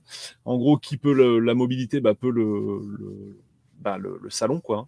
C'est un peu le syndrome Switch, quoi. Et du coup, c'est vraiment bien d'avoir attaqué par, par cet angle de la lorgnette, je trouve. Ils ont fait vraiment un bon, un bon boulot. sur ce créneau-là. Après, bon, c'est Steam, c'est forcément, faut passer par leur boutique pour l'acheter, c'est forcément du, mm. du, démat, etc. Quand c'est en plus pour des grosses sommes, euh, voilà, tout le monde n'est pas forcément euh, compatible avec cette promesse euh, commerciale-là. Mm. Non, mais c'est ça fait envie et du coup, bah voilà, vous découvrirez bah, tous les détails sur cette machine avec bah, Damien qui l'a poncé de long en large et en travers dans une émission dédiée. Tous les jours, tous les jours. Donc ouais, l'émission euh, pour ceux qui euh, euh, veulent retrouver le, le, podcast sur les, fonctions. Alors les fonctions secrètes de Steam, c'était oula, le 8 juillet 2020. Ça nous remonte à, ça un date petit peu loin. Voilà. Une des premières même. C'était certainement une des premières, effectivement, parce mmh. que bah, c'était un peu au moment où, euh, où Steam commençait vraiment à, à, être euh, en concurrence avec euh, Epic Games, qui venait, alors pas tout juste de naître, mais pas loin. Et donc, du coup, rappelez-vous à l'époque, je vous avais dit, ouais, c'est vrai, Epic Games, sympa, tout ça, mais par contre, en termes de fonctionnalité et tout, en termes d'expérience utilisateur, on est à des années-lumière de Steam et on reste aujourd'hui, en 2022, à des années-lumière, et je vous le confirme pour l'avoir pratiqué pas mal euh, ces derniers mois. Euh, je ne suis pas du tout pro Steam et tout, j'ai pas d'action chez Valve, loin de là. Mais euh, c'est vrai qu'entre les, partages familiaux, la possibilité de, passer son, son, PC en mode complètement télé-console, les, toute la toute la simplicité de, lancer ces jeux avec du cloud gaming assuré à 100%, c'est pas le cas sur Epic Games et encore moins sur GOG. Euh, voilà, plein de choses comme ça qui aujourd'hui sont quasiment comme un acquis parce que c'est des choses qu'on a aussi euh, sur les consoles, les dernières consoles quand on est abonné à, leur service euh, en ligne. Oui, parce que sur, sur Steam Deck, on paye pas pour jouer en ligne. Voilà, c'était gratuit. mais voilà, c'est même des petites choses qui euh, sans compter après le, fait qu'il y ait pas mal de jeux en promo et tout, euh, qui font que. Mais tu n'as bah, pas des jeux Mega Drive choisis au hasard tous les trois mois qui tombent. Euh effectivement, effectivement. ça, ça, Voilà. Donc c'était le, le matos qui a vraiment marqué mon, semestre et, bah, tu m'étonnes. un peu ma façon de consommer le jeu vidéo aussi. Yes, tu m'étonnes. Bon, bah, les petits amis, on part sur euh, Stuff du coup. Oui, alors je, vais, je, vais, faire un peu un, combo un peu de. Ouais, parce que sinon on n'y arrivera pas. Le reste, on n'y arrivera pas. Bah, bah, il y, a deux trois tendances en fait. Il y a pas mal de choses que j'ai euh, que j'avais en plan que j'avais acheté il y a, y a un bail que j'ai enfin eu le temps de finir, comme Metroid Dread par exemple. On n'a pas beaucoup parlé finalement mmh euh, et que j'ai vraiment vraiment vraiment beaucoup aimé. Euh, alors j'ai profité euh, de, de, la mise à jour qui était sortie euh, au printemps et qui ajoutait un mode qui ajoutait un mode rookie parce que j'avais trouvé moi j'avais commencé en fait dans le mode normal j'avais trouvé un petit peu radin en, recharge d'énergie et du coup ça me j'ai apprécié ce mode qui a, qui a ajouté notamment ça et, et, au final je l'ai fini à 100% ce que j'ai jamais fait dans un Metroid je ah crois euh, j'ai même été chercher tous les petits bonus qui étaient cachés derrière des, euh, des séquences où il fallait alterner la course, le, euh, l'espèce de jump en vertical. Enfin, il y a pas mal de choses qui étaient assez, assez techniques et qui étaient vraiment sympa à faire. bah donc c'est un Metroid en 2D, c'est par ceux qui avaient fait le remake de Metroid 2. Moi, franchement, j'ai vraiment, vraiment adoré ce jeu. Je trouve que c'est un peu le, le il m'a fait penser beaucoup à, Donkey Kong Country Tropical Freeze en fait. Euh, ils avaient fait le remake de, de Metroid 2 sur DS, c'est ça ou 3DS Sur 3DS. 3DS. 3DS. C'était. Ils avaient fait aussi les Castlevania lors de Shadow. Voilà, et les affreux Castlevania. Donc en fait, tu vois la différence. Fait, quand, tu vois la différence quand, il y a Nintendo qui surveille au grain une équipe et quand Konami dit euh, allez faites ce que vous voulez, on s'en fout parce que Castlevania ça nous intéresse plus. Mais tu vois que Nintendo surveille au grain et, euh, et si les mecs disent ah si on faisait, tu fais comme Nintendo fait. Et les mecs bossent. Mais de toute façon, tu, vois bien, dès que, dès que Nintendo a une équipe euh, tierce qui bosse pour mmh. eux, généralement, ça se passe très bien. Et ah là, bah, ils, ont fait, ils ont fait un truc euh, Castlevania à leur sauce et c'est pas terrible du tout. Mm. L'épisode le pire étant la version 3DS. Et, oui. Ça se passe très bien pour le jeu à la sortie, mm. mais moins pour les équipes quand ils le développent. Hein. on ne fait pas d'omelette sans casser des œufs, hein, malheureusement. Mais Metroid Dread, non, vraiment, enfin, aussi bien visuellement. Euh, alors, tiens, mais justement, ça me fait penser de parler un peu de l'écran de la Switch OLED. Euh, franchement, j'ai trouvé que ce jeu est vraiment. Bah, il est sorti d'ailleurs en même temps, donc je pense que pas innocent non plus.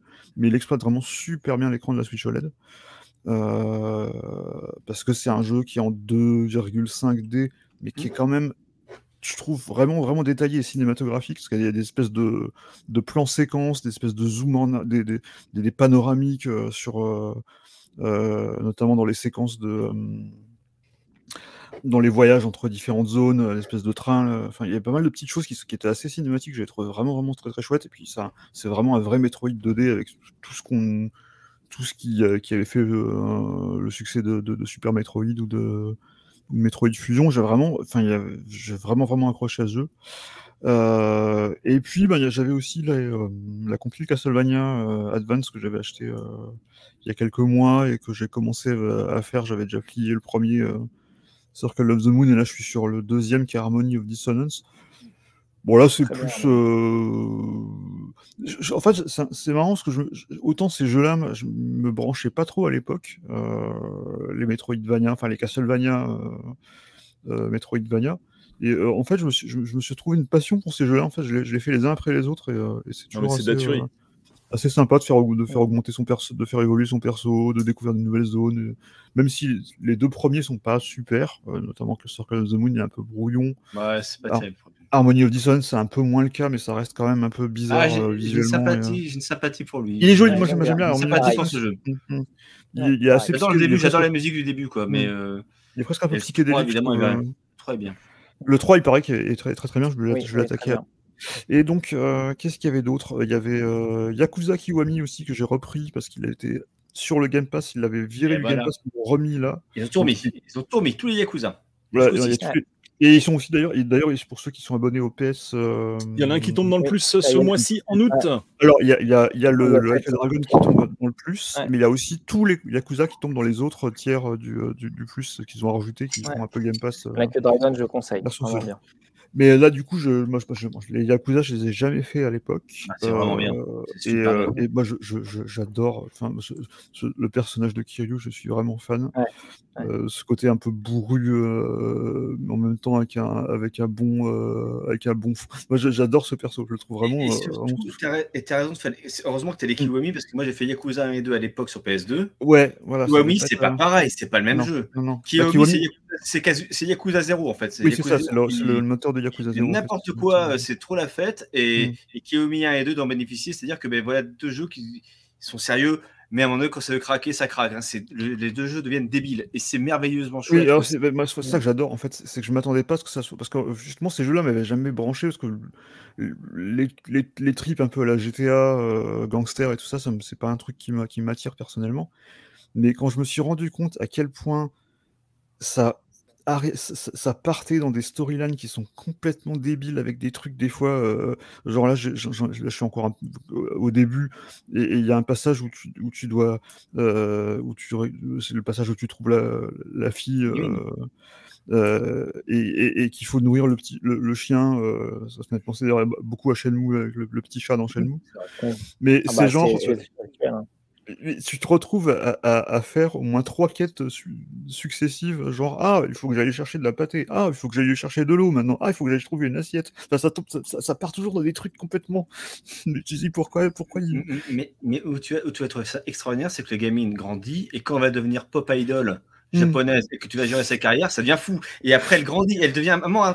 Mais c'est une saga, ce machin. Tu vois la gamine qui grandit jusqu'à jusqu'à l'âge adulte, tout ce qui se passe est complètement taré et, Kiwami fait que parce que Yakuza 0 existe et mm. que Yakuza 0 c'est décomplexé, c'est vraiment plus cool, même si c'est pas toujours super fun.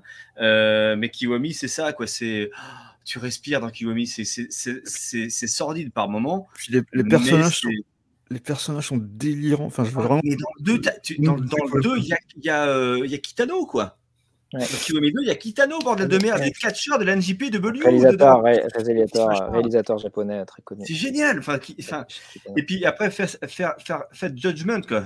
Judgment, faites ça aussi. Ah, Judgment, c'est ouf. Ouais, ouais. Bah, j'attends d'en faire deux, trois avant de faire Judgment. Le problème, c'est que tous ces jeux-là se ressemblent très beaucoup et c'est beaucoup de répétitions. Et ça, faut l'accepter. Faut pas les faire à la suite. Faut pas les faire à la suite. non, non, la, narration est, excellente hein, dans Judgment. Ah et donc, euh, bon, donc, donc il y avait ça. Et puis, ben, j'ai, comme on parlait du Game Pass et des, choses improbables auxquelles on, essaye avec le Game Pass, forcément, je, je, me suis dit, allez, je, vais essayer ce, ce, ce futur GOTY 2022 qui est Power Wash Simulator. J'ai toujours pas osé, putain. Et, et voilà, quoi. Bah, c'est quoi? C'est un simulateur de Karcher, quoi. C'est tout. C'est voilà. On nettoie des choses, on nettoie, on nettoie, un van, ensuite on nettoie. J'en suis à nettoyer un jardin là en ce moment. C'est formidable. Mais, mais, mais tu joues. Et tu joues, ouais, non, mais c'est mais c'est vraiment que ça, quoi. C'est vraiment, tu choisis ta buse, tu choisis ton l'orientation de la buse. Tu... Des fois, faut, des fois, faut se mettre à plat ventre pour accéder à des ah. trucs, à des recoins. non, mais c'est pas possible, putain. Et c'est pas japonais. Et c'est pas japonais parce qu'avant, c'est un truc japonais, ça. Mais en fait, ce qui est fou, c'est que ce jeu, enfin, qui était, euh, qui était, je crois qu'il était déjà sorti en early access ou je sais plus, il y avait un truc comme ça. Et il est devenu culte parce que c'est un jeu qui est, très très reposant pour plein de gens en fait. Ils, trouvent ça super chill de faire, euh, de faire du karcher euh, pendant, pendant, pendant des heures. Et, et d'ailleurs, j'ai une, une, une, personne que je suis sur, sur, sur Twitter, une streameuse, qui a, qui a lancé l'idée de le faire avec du avec du, slow dive en, fond sonore, euh, donc le groupe de rock euh, noisy des années 90, et, euh, ça renforce encore le côté, euh, le côté chill planant de la chose. J'avais trouvé ça marrant comme idée. Et non, voilà, c'est, tous ces simulateurs là, moi ça me, ça, me fascine quelque part parce que je trouve toujours ça marrant qu'on puisse se passionner pour, pour conduire un, un euh, une moissonneuse batteuse ou, euh, ou, faire de, de, des séquences de, des séances de Karcher. Euh. mais en plus, il y, y, a un mode story, quoi. Enfin, c'est fou. J'ai hâte d'avoir le suite, quoi. Enfin, Fantastique. Ce beau dans le jeu vidéo, c'est que il y a tout. Et, mmh euh, et euh, quelqu'un qui a, et, et ce qui est... plusieurs personnes qui ont des idées même un peu déjantées et qui l'assument jusqu'au bout, ça peut donner des fruits euh, savoureux, quoi. Et, ce qui est vraiment sympa, c'est que, c'est que sans le Game Pass, ça c'est typiquement le genre de jeu auquel je n'aurais jamais eu l'idée de jouer à ça. La dernière fois, j'ai la dernière fois, enfin, le, Game Pass, moi ce que j'adore, c'est que ça, te fait faire vraiment des, des, trucs auxquels tu tu penserais pas parce que tu dis bon là bah, je vais je vais essayer puis ça me plaît pas ben et en plus maintenant tu n'es même plus obligé de les installer ces trucs parce que tu peux les faire directement en cloud gaming. Euh, et ça marche plutôt bien euh, et, et, et, et, voilà. Quoi. Donc je j'ai pas essayé par contre. Il y a, parce qu'il y a un autre jeu qui est sorti là dans le même genre qui est House Sleeper où tu détruis, où tu fais. Euh, en fait, c'est un peu les maçons de les maçons de l'extrême en, en, version. Euh, j'ai pas vu ça non plus. Enfin, en fait, tu, tu détruis des cloisons, tu, tu, tu, rénoves des maisons et tout ça. Ça a l'air assez.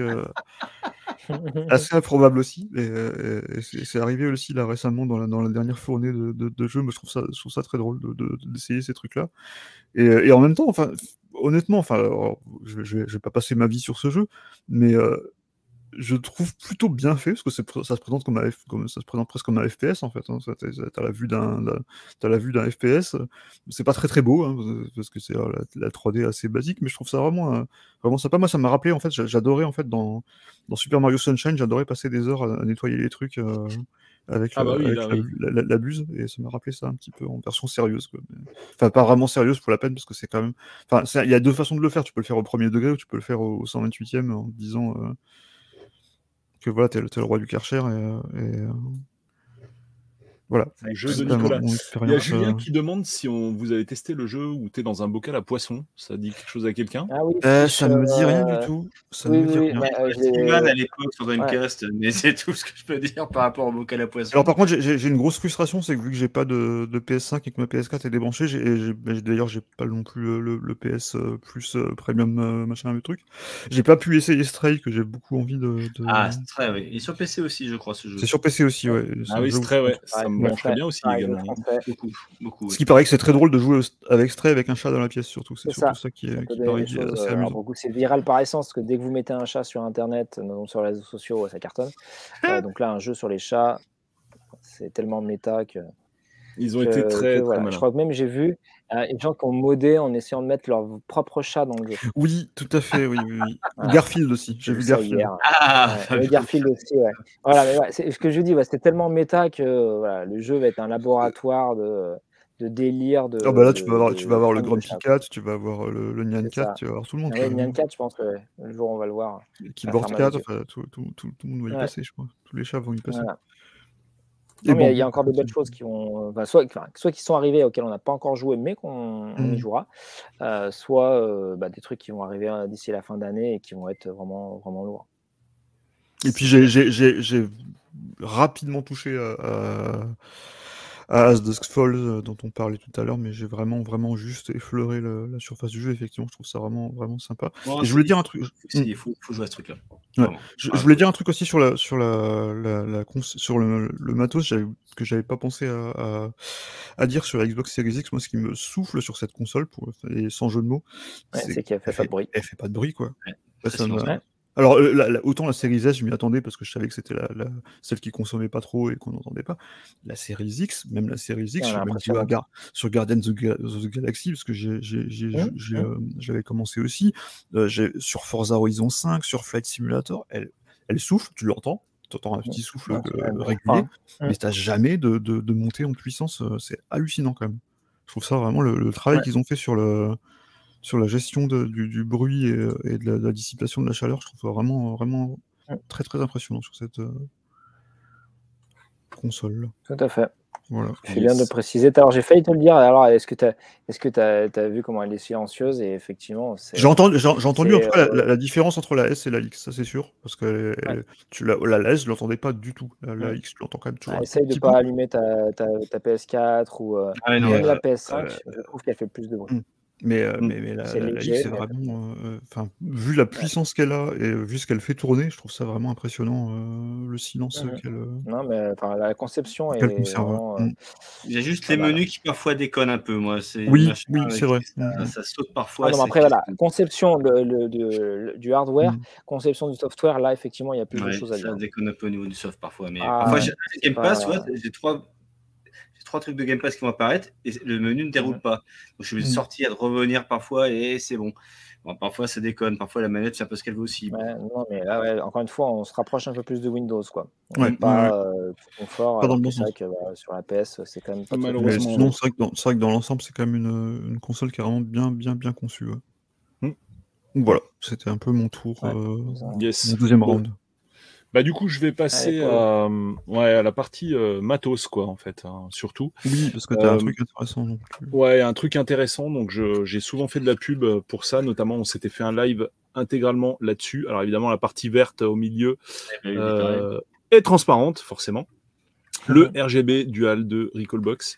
Donc là, c'est une boîte en impression 3D que j'ai fait moi-même, mais je crois que Recallbox en fournit ou fournit les modèles 3D pour la faire soi-même. Donc là, c'est le prototype. La vraie boîte, je crois, est un peu plus haute que celle-là. Euh, mais donc en gros, c'est quoi l'idée? Donc euh, bah, Recallbox, tout le monde connaît. Donc on a un Raspberry Pi, on installe une distri dessus dédiée aux jeux vidéo rétro. Euh, et donc bah, c'est vraiment quasi du plug and play. En fait, l'install est très mmh. simple. Voilà, la fabrication de la clé USB, la carte SD pardon et micro SD est extrêmement simple. On met ça dans un Raspberry Pi et direct, on sort en HDMI et on va sur son téléviseur bah, LCD. Alors évidemment, le truc c'est que pour retrouver vraiment l'expérience des jeux d'époque, euh, l'écran LCD c'est pas vraiment le top en fait pour, pour dire même c'est c'est carrément mauvais en fait et euh, une fois qu'on a découvert la puissance de la prise Péritel ou plutôt redécouvert hein, comme à l'époque là on se rend compte que euh, bah, en fait c'est ça qui manquait à Recallbox et à tous les autres hein, en fait Bateau Serra et compagnie c'est vraiment pour moi l'affichage sur un cathodique oui je suis de religion cathodique tout à fait c'est vraiment le truc qui manquait à ces machins là et alors, bon, il y a d'autres systèmes, hein. il n'y a pas que le RGB Dual qui existe, mais en tout cas, le RGB Dual est vraiment très facile à utiliser. En gros, on le plug, c'est une, une carte FI hein, qu'on plug sur la carte mère qui serait le Raspberry Pi, et c'est tout. Il n'y a absolument rien à faire. On a directement la sortie donc euh, Péritel qui s'active.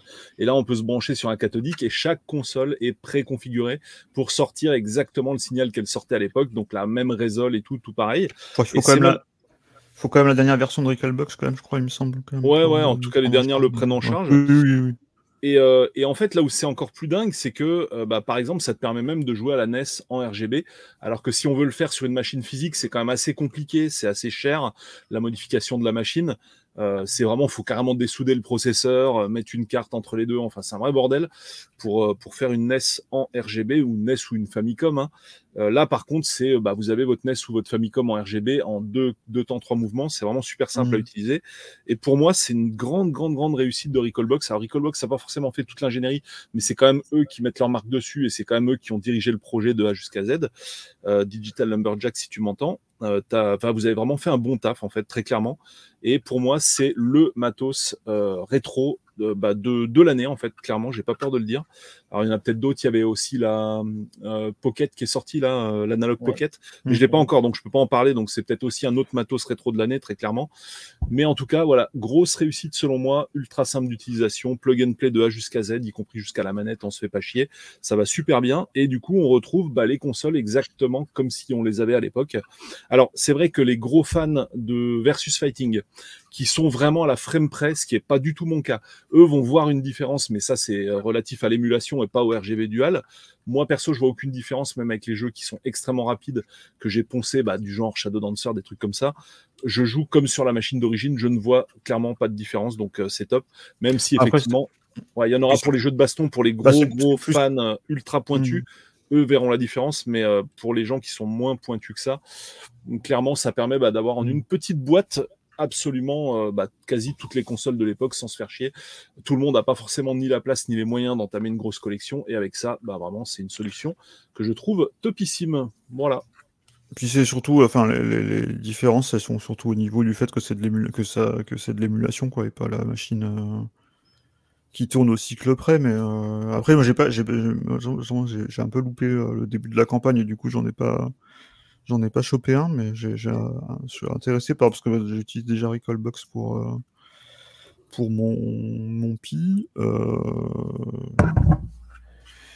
Et euh, moi, je trouve ça, je trouve ça bien parce que ça, ça donne une autre option en fait. C'est-à-dire que ça manquait en fait cette option-là de pouvoir, parce que tu peux plus vraiment trouver maintenant de, je crois plus vraiment que tu as de cartes graphiques sur PC qui te permettent encore de sortir en, en composite ou, euh, autrement euh, sur, ah bah oui. sur un CRT. Euh, ce que tu pouvais faire à une époque, ce que je, ce que je faisais même à une époque. Mmh. et c'est vrai que ça manquait d'avoir ça sur de l'émulation, d'avoir la possibilité d'utiliser un, un, CRT facilement en sortie. Donc ça, c'est plutôt pas mal. Après, effectivement, après quand même sur, euh, je mettrais juste un bémol, c'est par, par contre dans les, si tu utilises RetroArch sur un PC, tu peux avoir des filtres euh, CRT qui sont vraiment super, super bien fichus maintenant. Mm. Euh, après, ça, mais ça reste de l'émulation de ce, de ce, ressemble à, ce à quoi ressemble, ressemble, à peu près un CRT, et ça sera jamais complètement. Euh, ouais, le CRT. C'est bien d'ajouter des options. Mm. Ouais, tu as toute une signature mm. graphique sur le CRT que tu peux pas C'est bien d'ajouter des, options. Bah, et surtout qu'en fait, les, les, les, enfin, les écrans CRT, euh, bah, ils s'en vendent plus évidemment, mmh. et euh, ils auront une durée de vie qui sera euh, eh ben, fixe, ce qui veut dire que quand ils seront morts et qu'il n'y aura plus du tout d'écran CRT, bah ouais, on mmh. sera content d'avoir les fils quoi. Là pour l'instant. Mais justement, mais justement, ce qui est bien, ce, qui est bien en plus, c'est de, c'est que juste, alors après, peut-être sur, Raspberry, sur les, les Raspberry Pi 4, maintenant peut-être que c'est un peu plus un peu plus puissant pour gérer ces, euh, ces filtres-là, mais par exemple les shaders de, de, de RetroArch sur, euh, sur Raspberry Pi, typiquement sur le, sur le 3 par exemple, il tournait complètement euh, de manière... Enfin, ça ralentissait énormément l'émulation. Ah oui, oui. Oui, donc, euh, donc c'est bien que tu aies cette option-là euh, avec, euh, avec le, RGB dual qui te permet bah, d'avoir du vrai CRT en plus, pour la peine. Alors, j'ai parlé du mm. CRT, mais en fait, il n'y a pas que du CRT, justement. tu as également une sortie VGA derrière, donc mm, typiquement pour la Dreamcast en HD, mm. entre guillemets, enfin la HD de l'époque. Et du coup, bah, tu peux sortir un signal Dreamcast avec ça et le mettre sur un moniteur exactement comme tu pouvais le faire avec une vraie Dreamcast. J'aimerais bien essayer, d'ailleurs, du coup, ça, ça, ça serait du essayer du DOSBox sur un moniteur euh, CRT euh, avec euh, sur un moniteur VGA avec un avec un Raspberry Pi du coup.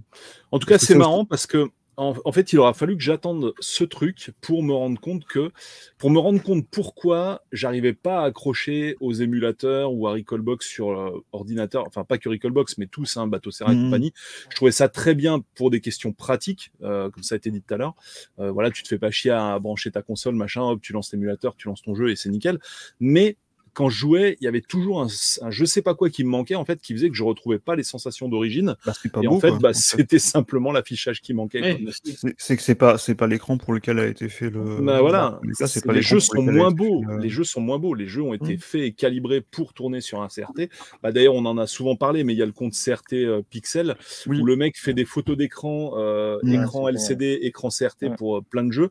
et quand vous voyez la différence, vous comprenez quoi en fait. Hein, le, en fait, les screenshots n'ont rien à voir. Mmh. Le truc, c'est qu'ils utilisaient en fait les limitations euh, des technologies euh, de l'époque pour créer des effets euh, de, de, de, lissage de l'anti-aliasing, quoi, en fait. En fait, ce qui manque dans, ces, dans, dans, les, dans, dans les émulations, ce qu'on appelle le square pixel, où tu as, les pixels carrés, ben, c'est justement cette, cette couche de lissage supplémentaire qu'a qu apporté le, qu'apporter la limitation du CRT en fait, et, notamment, et encore plus du composite. Il y a, ce fameux.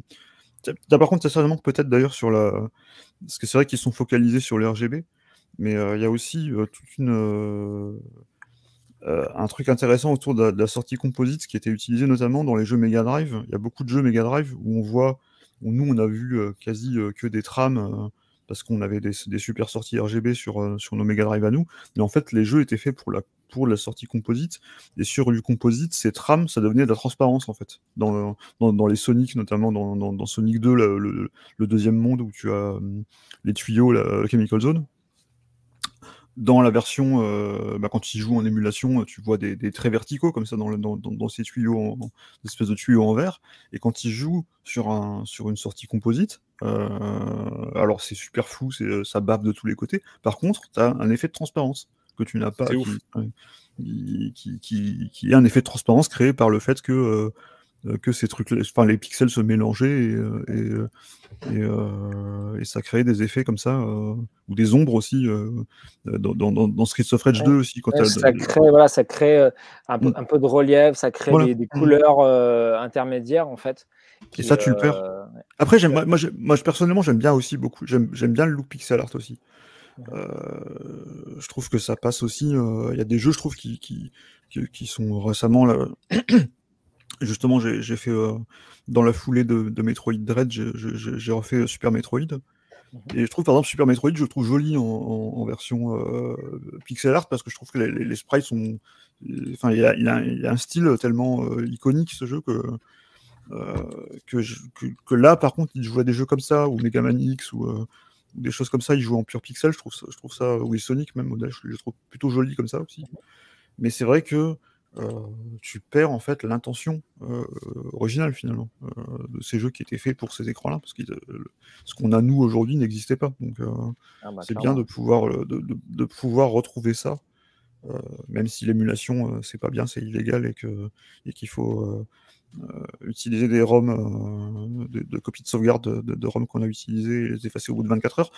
Euh, mais comme on dit, mais mais voilà, moi je trouve que c'est bien d'avoir aussi cette, cette solution-là et puis pour des plateformes aussi qu'on a. par exemple, typiquement, moi, ce qui m'intéresserait, c'est de, de, rejouer mes jeux sur Amstrad CPC euh, sur, sur Recalbox avec, euh, avec le RGB Dual, parce que ah bah oui. ça, c'est des choses auxquelles j'ai plus du tout accès, quoi. Euh, des Atari ST, des, Amstrad, des, des, des, jeux Commodore 64 ou des choses comme ça. Ça, ça fait, ça, j'ai plus du tout accès à ces machines-là, et je, je, pense que je les aurai plus jamais, à moins de me lancer dans une collection de, de, vieux ordi, j'ai pas la place pour ça, donc c'est bien, je trouve, que de, de pouvoir découvrir, découvrir des jeux d'une autre façon. Ouais. Non, franchement, c'est top. Vraiment mm. super taf. Euh, là, vous pouvez y aller les yeux fermés. Honnêtement, c'est vraiment une putain de petite bombe pour les fans de jeux rétro. Honnêtement, si euh, je devais partir sur une île déserte avec un seul appareil de chez moi, sur toute la collection, je prendrais ça. c'est vraiment excellent. Et un CRT, forcément, et une manette. Euh, et une centrale nucléaire aussi. voilà. Bon, alors au niveau des jeux restants pour ce semestre, je vais faire assez rapide c'est pas forcément des trucs de foufou. Il y a Split Stream qui m'a beaucoup plu. On avait fait un live dessus. Donc c'est un jeu de bagnole en, ça s'appelle en scaling. Donc réalisé un peu comme euh, bah, finalement Outrun à l'époque. ouais. Et, euh, mais c'est un jeu récent, donc en 16.9 et tout ça, qui est, tourne sur PC.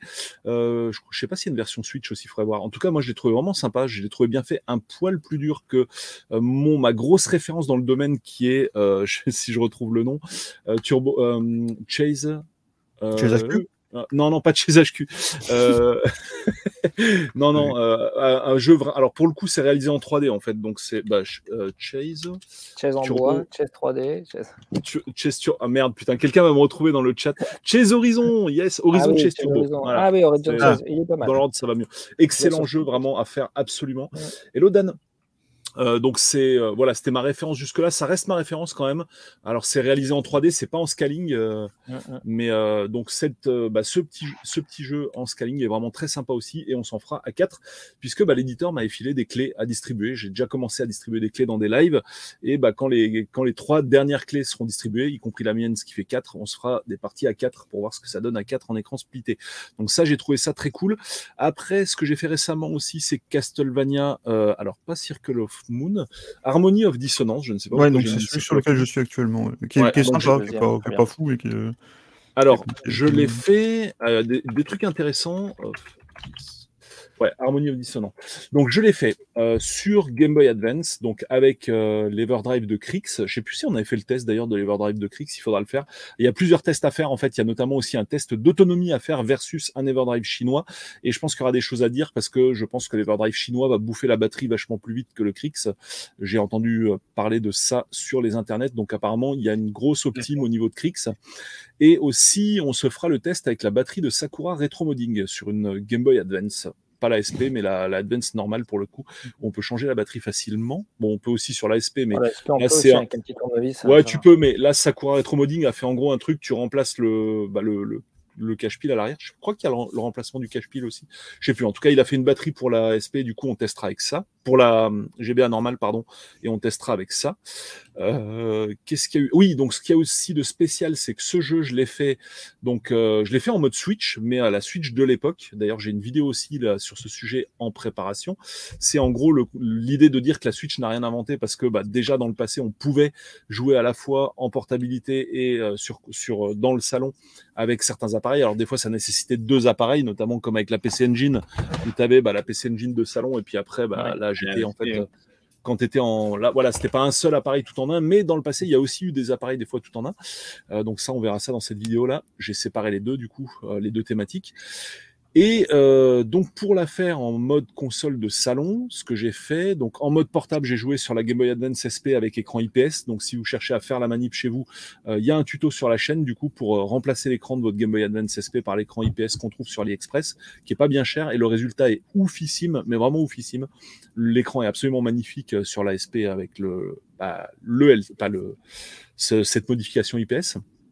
Et euh, sur côté console de salon, par contre, j'y ai joué sur GameCube avec le Game Boy Player au niveau matériel, mais au niveau software, j'ai pas utilisé le ah disque du Game Boy. Mode, euh, voilà. Ouais. Ah, voilà. J'ai utilisé ce qui s'appelle le GBI, donc c'est une application qui a été intégralement réécrite pour le Game Boy Player et qui donne des résultats qui n'ont rien à voir avec le disque d'origine du Game Boy Player. Donc si jamais vous paumez le disque de votre Game Boy Player, bah, ça tombe bien, ça vous mettra un peu le pied à l'étrier ah pour bah, utiliser le, GBI. C'était vraiment pas terrible le Game Boy Player. Euh, ouais, c'était vraiment pas ouf. Et là, par contre, avec le GBI, mm. c'est juste excellent en fait. Quoi. Donc euh, tu te le tapes en plein écran avec une super qualité et tout. Et donc c'est. À l'époque, j'avais fait Circle of the Moon, moi le premier du coup sur euh, sur Game, parce que je euh, euh, quand je l'avais acheté, j'avais pas encore de SP, je crois c'était avant la SP.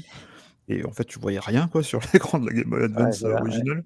Et du coup, je l'avais, je crois même que j'avais acheté Game Boy Player pour ça en fait. c'est, franchement, c'est cool quoi.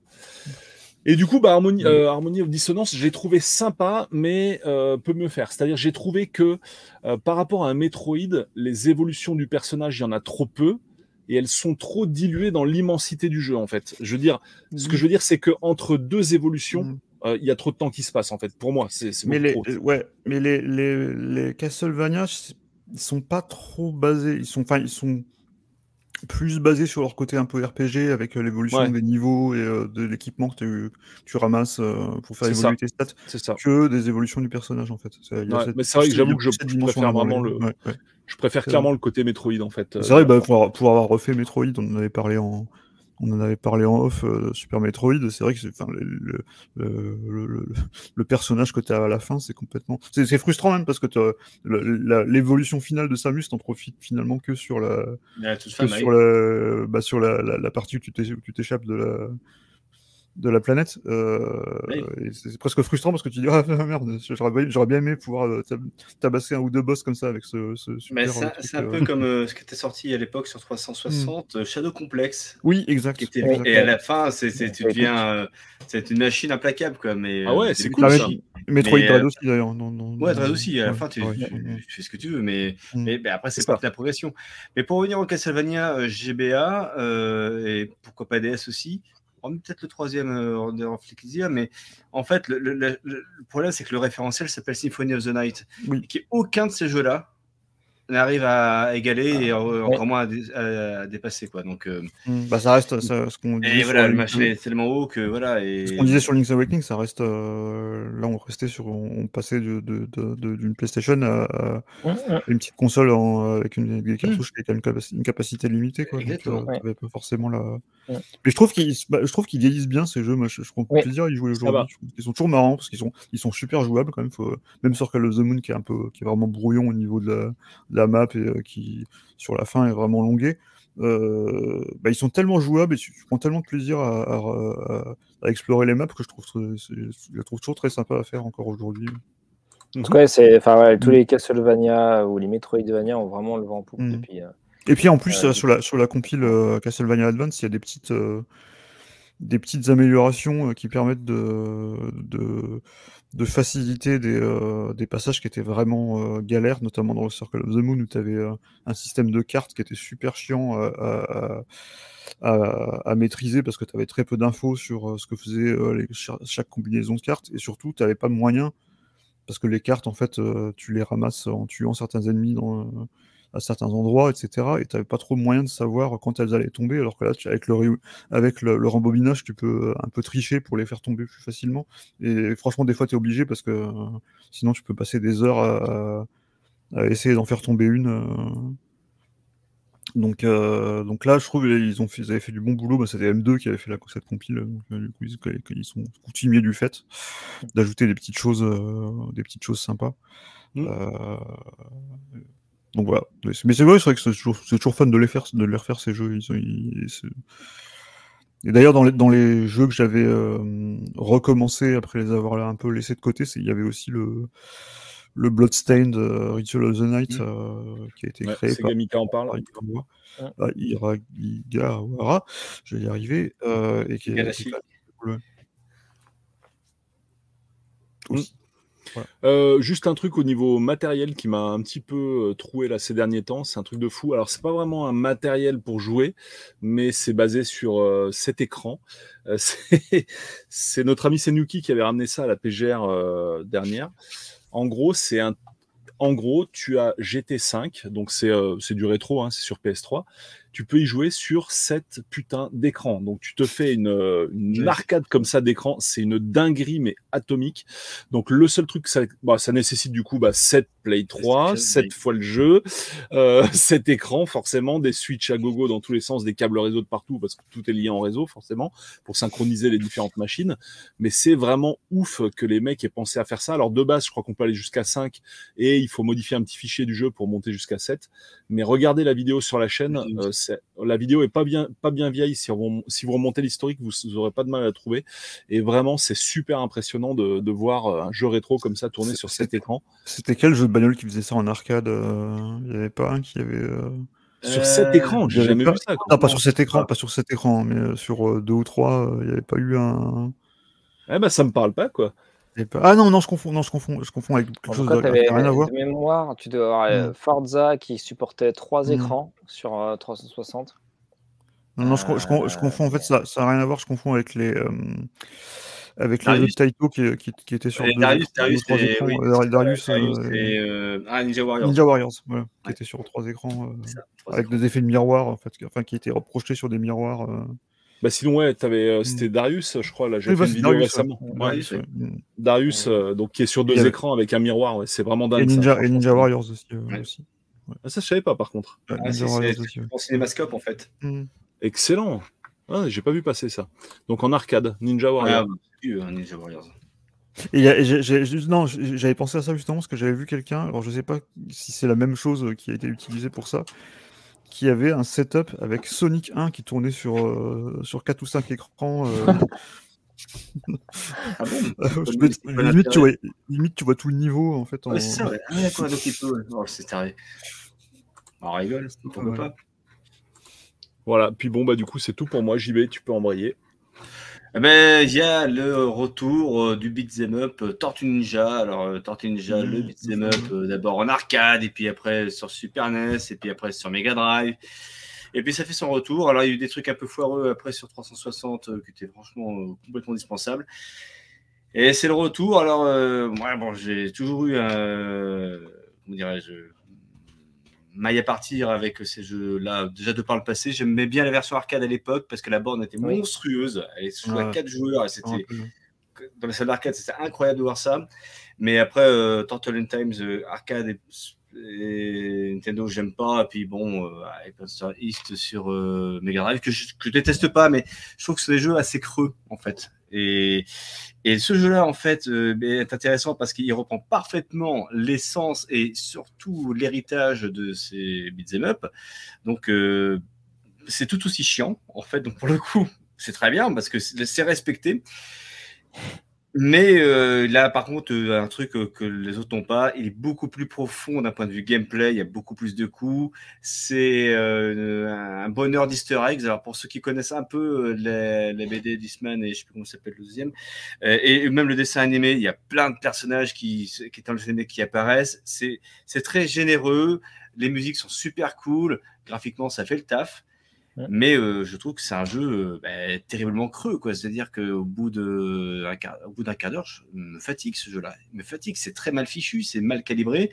Je pars toujours du principe que le beat'em up c'est une vraie science. Et ben, là, euh, mais comme les épisodes précédents, ben, il n'a pas de science. C'est-à-dire qu'il n'y a pas de gameplay fin. Tu peux pas, comment dirais-je t'as pas de skill à avoir, c'est-à-dire que c'est une profusion de personnages, toujours les mêmes. Alors certes, ils changent de couleur, certes, ils ont des coups différents, mais c'est toujours le même personnage du Foot Clan, quoi, l'espèce de gardien, euh, voilà. Et, et c'est bordélique en diable, et je trouve pas ça très fin à jouer. Et voilà, moi, ce jeu m'embête par rapport à ça. Je l'ai fait avec un copain c'est temps que ça se termine. Vraiment, c'est un peu punitif euh, tant parce qu'il n'est pas évident euh, d'un point de vue, euh, comment dire, la difficulté, mais même il, est saoulant. Moi, je dis au bout d'un quart d'heure, le jeu me, me rase quoi. Mais à côté de ça, il est terriblement généreux. voilà, il a plein de bonnes choses. C'est très bien fichu. voilà, je ne vais pas le critiquer par rapport à ça. Mais est-ce que c'est un excellent beat'em up? Non, c'est un beat'em up un de plus. voilà, qui, mais qui est sympathique parce que voilà, il des Tortues Ninja et qui mmh. reprend un peu le passé. Quoi, voilà. Mais c'est mon avis. Et du coup, moi j'ai trouvé très sympa, hein, donc je l'ai en test là actuellement. Euh, je ferai sûrement une vidéo dessus, bien sûr. Et euh, vraiment, j'ai trouvé très très cool. Et euh, alors sur PC, le côté 4 joueurs est très très bien géré en gros. Hein. Tu peux démarrer une partie et rapidement, ça va te trouver des gens pour jouer avec toi quand tu es tout seul chez toi. 6 joueurs, tu peux. 6 joueurs, 6 joueurs. 6 joueurs, ouais. Ah ok, moi j'avais essayé que à 4. Parce qu'en fait, tu peux avoir les 4 tortues, April et. Euh, et, euh, ah ouais, donc là, c'est le bordel alors quand tu es à 6. Parce que déjà à 4, c'était bien le bordel. Parce que des fois, dans le jeu, il y a vraiment beaucoup, beaucoup d'ennemis. Splinter. Oui. Et c'est pas fin à jouer, quoi, tu vois. Euh. Mais. Alors moi, moi j'ai pas, j'ai pareil, j'ai essayé un petit peu. Alors moi, par contre, j'ai pas de nostalgie par rapport aux, aux originaux parce que moi, les Tortues Ninja, c'était pas un truc qui me passionnait à l'époque. J'avais l'impression d'être déjà un peu, d'avoir déjà 2-3 ans de trop pour. Après, j'ai le, dessin animé, mais c'est un, genre de dessin animé américain un peu, euh, un peu concon, euh, je, pas trop, très fan. Du coup, euh, les jeux, j'ai pas, j'ai dû jouer aux jeux d'arcade, je crois, parce qu'il me semble qu'on avait la, la, borne, il me semble que j'avais joué dans le. Quand on était parti au collège en Angleterre, il y avait la, borne dans le ferry, je crois, ou un truc comme ça. donc j'ai dû y jouer une ou deux fois, mais c'est pas non plus. donc j'ai pas trop le référent par rapport au, au, classique. Euh, et je suis tout à fait d'accord avec ce commentaire que, que Stargate euh, sort.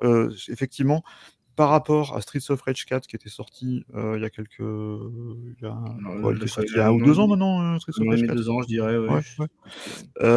bah forcément, j'ai trouvé ça moins, moins fun parce qu'effectivement, Là, je suis un peu au niveau 4 ou 5, je crois, et c'est vrai que ça commence un peu. Mais 2 heures pour un beat, voilà, mais ça c'est dit. Mais 2 heures pour un beat them up, c'est débile. Et, et, puis, il y, y, a un truc qui m'a un peu dérangé. Euh, c'est le côté. Euh, bah, on parlait tout à l'heure du, de, de, des jeux rétro en, en, et du look pixel art, etc. Là, j'ai trouvé ça un petit. J'ai trouvé ça dommage qu'ils ont opté pour ce look-là, qui. Euh, bah, qui est tellement vu maintenant que euh, j'avais bien aimé justement le fait, le parti pris qu'il avait. Alors autant euh, il, a, ils ont été un peu critiqués aussi pour ça parce que euh, tout le monde n'a pas aimé le style graphique de Streets of Rage 4. Moi j'avais trouvé ça courageux d'essayer de faire autre chose et autre chose qui exploite vraiment la 4K et, et, et de faire un, de faire d'essayer de faire un jeu moderne en 2D. là j'ai trouvé ça un petit peu pas paresseux parce que c'est quand même euh, très dur euh, pour, pour, un truc qui est quand même très très réussi parce que c'est quand même les, le studio qui l'a fait c'est euh, ceux qui avaient fait notamment Scott qui avait fait notamment Scott Pilgrim le, le beat de Scott Pilgrim je crois si je dis pas de je sais plus c'était chiant aussi. Ouais. je crois que je crois bien que c'est eux, mais c'est très réussi. Moi, je, trouve ça vraiment très très. c'est plein de détails. Le, le, premier niveau dans le studio télé, j'ai trouvé vraiment vraiment sympa. Mais c'est vrai que Là, j'en suis peut-être au niveau 5 ou 6. Alors, ce qui est bien, par contre, c'est qu'effectivement, moi, je, suis autant euh, faire un beat'em d'une traite, moi, ça me, ça me gave. J'aime bien pouvoir le faire. J'apprécie le fait de pouvoir le faire un petit peu euh, à, mon rythme. Mais c'est vrai que là, au bout de 4 ou 5 niveaux, je commence à me dire, ok, bon, ben, c'est un peu tout le temps la même chose, quoi. Ah bah oui. Et c'est pas très. Et, et, comme j'ai pas la nostalgie comme j'ai pas la nostalgie des personnages et, des jeux, je pense que bah, j'ai entendu, j'ai écouté un podcast euh, euh, américain où, ils, avaient des, avis complètement dithyrambiques dessus parce que c'était des méga fans de Turtles in Time et, de, des jeux de l'époque. Et pour ceux qui ont connu les jeux et qui étaient vraiment fans des jeux, je pense que c'est un, je pense que c'est un vrai cadeau, comme, comme moi d'ailleurs avec Streets of Rage 4 parce que j'avais, j'avais une Mega Drive à l'époque et du coup forcément j'étais très très fan des Streets of Rage. Euh, donc j'ai pas ce référent là, donc je, je l'apprécie moins. Mais c'est vrai que Bon, c'est quand même bien, c'est quand même, franchement, c'est quand même pas mal, et c'est beaucoup mieux notamment que le, que le Battletoads qui était sorti euh, l'an oh dernier. Euh, Quelle horreur de jeu, et que, j'ai vraiment détesté. Quelle horreur mm, mm. Qu'est-ce que c'est raté Non, où je te rejoins, mm. Stuff, c'est quand tu dis, voilà, euh, graphiquement, alors, je le trouve plutôt réussi graphiquement. Il est réussi, il est très réussi. Mais, mais je suis assez d'accord, c'est qu'à un moment donné, moi j'aimerais que les gars, quand ils bossent, de faire de la 2D, surtout quand ils font de la 2D, faites de la 2D 16 bits, merde. Est-ce qu'il y a un moment donné, hormis les gars qui ont fait, euh, comment s'appelle ce, le contrat like qui était assez cool là, euh, qui est sorti il y a peu de temps, qui ressemble vraiment à un jeu Mega Drive? Euh, Blazing Chrome. Blazing Chrome, ouais. Blazing Chrome, il a un look Mega Drive. Il est mortel, c'est un truc de fou. Et, le jeu est cool, il a un look Mega Drive. Et un super filtre CRT en plus qui. Exactement. et, et, et, ce que j'aimerais, c'est qu'à un moment donné, le, côté. Euh, là, c'est pas 8 bits évidemment, mais, mais j'aimerais à un moment donné que des, que des développeurs, euh, voilà, euh, un peu talentueux soient-ils, ben, tu dis voilà, nous, on, on reprend l'ère 16 bits au niveau graphique. Quoi. Je ne demande pas de mhm. faire la Neo Geo non plus, on est bien d'accord, mais allez, putain, faites hein, quelque chose qui ressemble à, ce qu'on a connu. Sonic Mania, qui est fait par des gamins qui n'ont jamais connu Sonic, ont réussi à le faire. Mm, mm. et les 16 bits, ils, tournent large, légèrement 32 bits, quoi. C'est un jeu qui aurait pu tourner sur Saturn, mm. en vérité. Mais, mais, mais voilà, il y a trop peu de jeux dans, ce, dans cet esprit-là. Alors on dit, ouais, on va faire un peu euh, pixel parce que c'est à la mode, etc. Ouais, moi j'ai 45 ans, les pixels, je connais ça par cœur.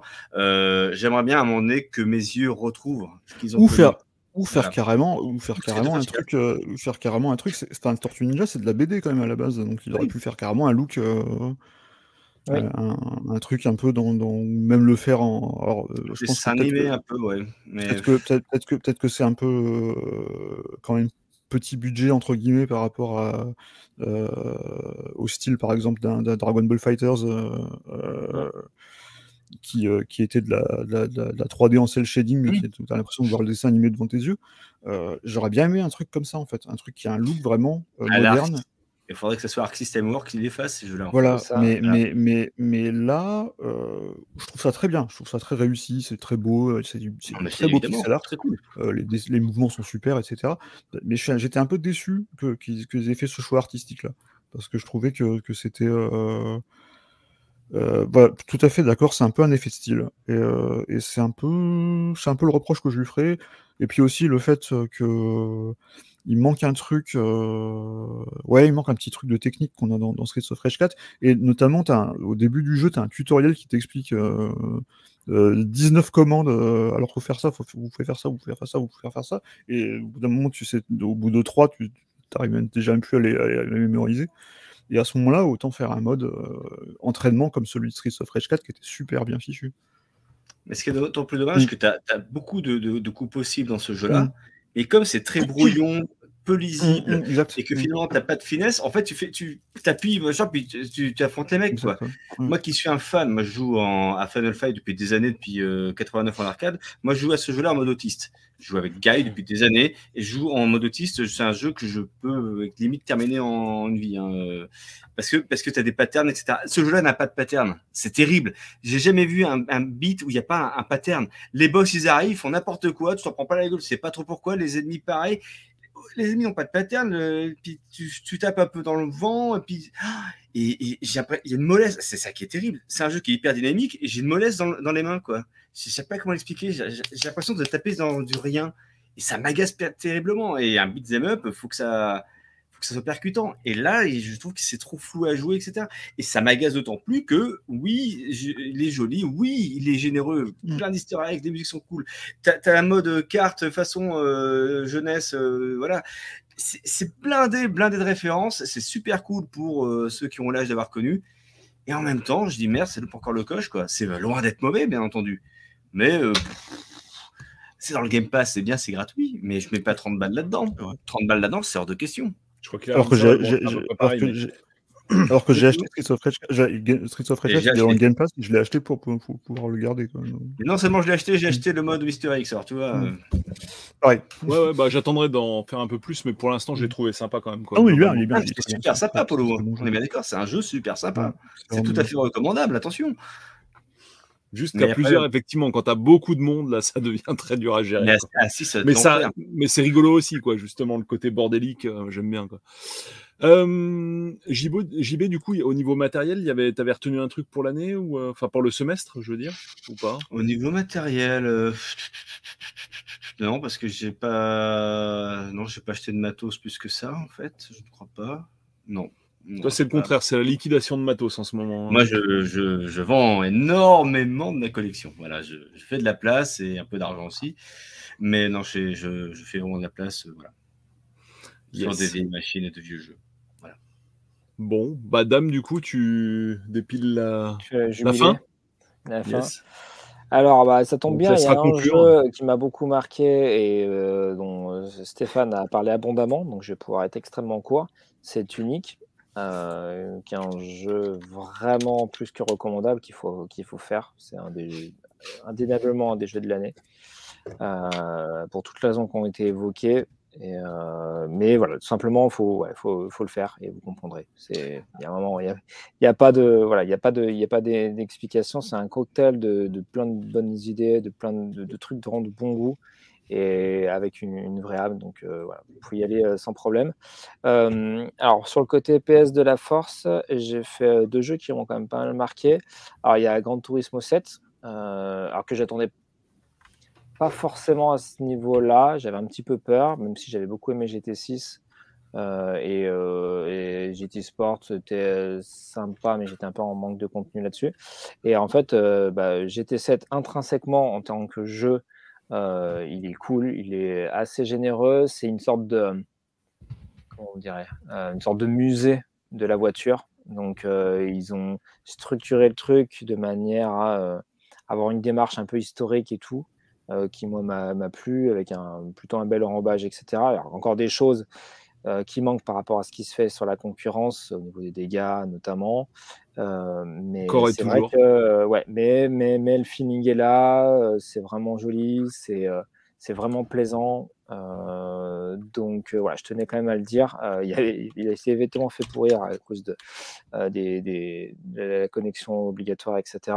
Mais intrinsèquement, et puis un peu aussi la monétisation, et à raison. Mais en tant que en tant que Ouais, bah, que quand même, euh, bah, euh, marque forte de, de, de, Sony et, parmi les références de, la simulation automobile, c'était, ça fait plaisir de voir euh, GT revenir à un niveau qui est tout à fait, tout à fait décent et qui devrait permettre de, bah, à Forza de ne pas trop s'endormir sur ses lauriers aussi. donc c'était, ouais, j'ai passé un bon moment. Et Horizon Horizon Forbidden West, euh, donc qui est le deuxième. J'avais euh, joué sans plus au premier, qui est tombé en plus en même temps que Breath of the Wild. le 2 m'a plu dans le sens où bah, il fait vraiment tout mieux. C'est-à-dire qu'il est vraiment plus engageant dès le début, alors que le premier était assez lourd au début. J'avais j'avais eu un peu de mal à passer toute la partie un peu tutoriel didactique. Là, c'est quand même beaucoup mieux géré, la narration est mieux faite. Euh, il y a des persos plus, plus intéressants, euh, plus touchants. Euh, le monde ouvert est mieux géré, même si ça réinvente pas la roue, mais globalement, c'est mieux ficelé, on va dire. le, monde le jeu est vraiment magnifique. Donc on a vraiment envie de parcourir. J'ai dû faire mais, à peu près un milliard de photos. Il y a un mode photo qui est très très très très bien d'ailleurs au passage. Et, si vraiment vous prenez au jeu, vous avez moyen de passer vraiment beaucoup beaucoup de temps dedans. Donc euh, plutôt une bonne adresse. Et encore une fois, même sur, euh, sur PS4 ou PS4 Pro, euh, le jeu ne démérite pas. Donc c'est vrai que c'est la cross-gen plutôt bien assumée. Donc ça c'est cool parce que j'ai fait partie des gens qui avaient testé Forza Horizon 2 sur Xbox 360. C'était scroquerie. C'était ouais, c'était c'était gênant. Donc euh, voilà, euh, j'ai beaucoup aimé aussi, j'ai pas honte de le dire, euh, Marvel Guardian of the Galaxy, enfin Guardian of the donc un jeu qui est pas tout tout tout jeune maintenant, mais comme je vous l'ai dit, je pouvais pas y jouer sur mon PC, donc dès que j'ai eu Steam Deck, j'ai voulu voir si ça marchait et ça marchait. J'ai pu finir le jeu. j'ai passé quand même 34-35 heures, hein, donc j'ai quand même passé un peu de temps. C'est pas un jeu parfait, loin de là. Il y a des gros soucis de rythme euh, de, combats qui sont pas hyper intéressants. J'ai abandonné. En fait, j'ai euh, lâché un peu l'affaire. Je pense que j'y reviendrai parce que j'ai quand même bien. Oui, en fait, il faut, euh, quand tu satures, un peu comme un beat'em all, il faut voilà, respirer un petit peu, mmh. jouer un petit peu quelque chose, et hop, tu reviens. parce que en fait, ce qu'il y a de très très bien dans ce jeu-là, c'est qu'il a une âme. Et c'est mmh. que ils ont tenté quelque chose au niveau de la narration d'extrêmement ambitieux en termes de travail. C'est-à-dire que, alors ça énerve certains et ça emballe d'autres, le jeu est très bavard. En fait, on est donc euh, on, dirige Star-Lord et on est tout le temps donc accompagné de nos comparses, donc euh, Rocket, Groot, Gamora et euh, Drax. Et, et, en fait, ces personnages-là, ils vivent autour de nous mmh constamment. Qu'on soit dans le vaisseau, qu'on soit en déplacement dans une planète inconnue ou qu'on soit en combat, ils vont toujours parler et interagir avec nous faire des blagues, machin, etc. Et ça participe vraiment à l'immersion, ça participe vraiment à bah, une vision qu'on a de l'univers, qui n'est pas bien éloignée de celle des films d'ailleurs. et il y a aussi des moments touchants, quelques moments où il faut faire des choix, je ne m'attendais pas à voir ça. des choix quand même des fois un petit peu impactants. Moi, il y a des voix, je suis resté 20 minutes à dire qu'est-ce que je fais quoi? Mmh je ne m'attendais pas à ça. je ne vais pas trop en dire parce que ce serait du spoil.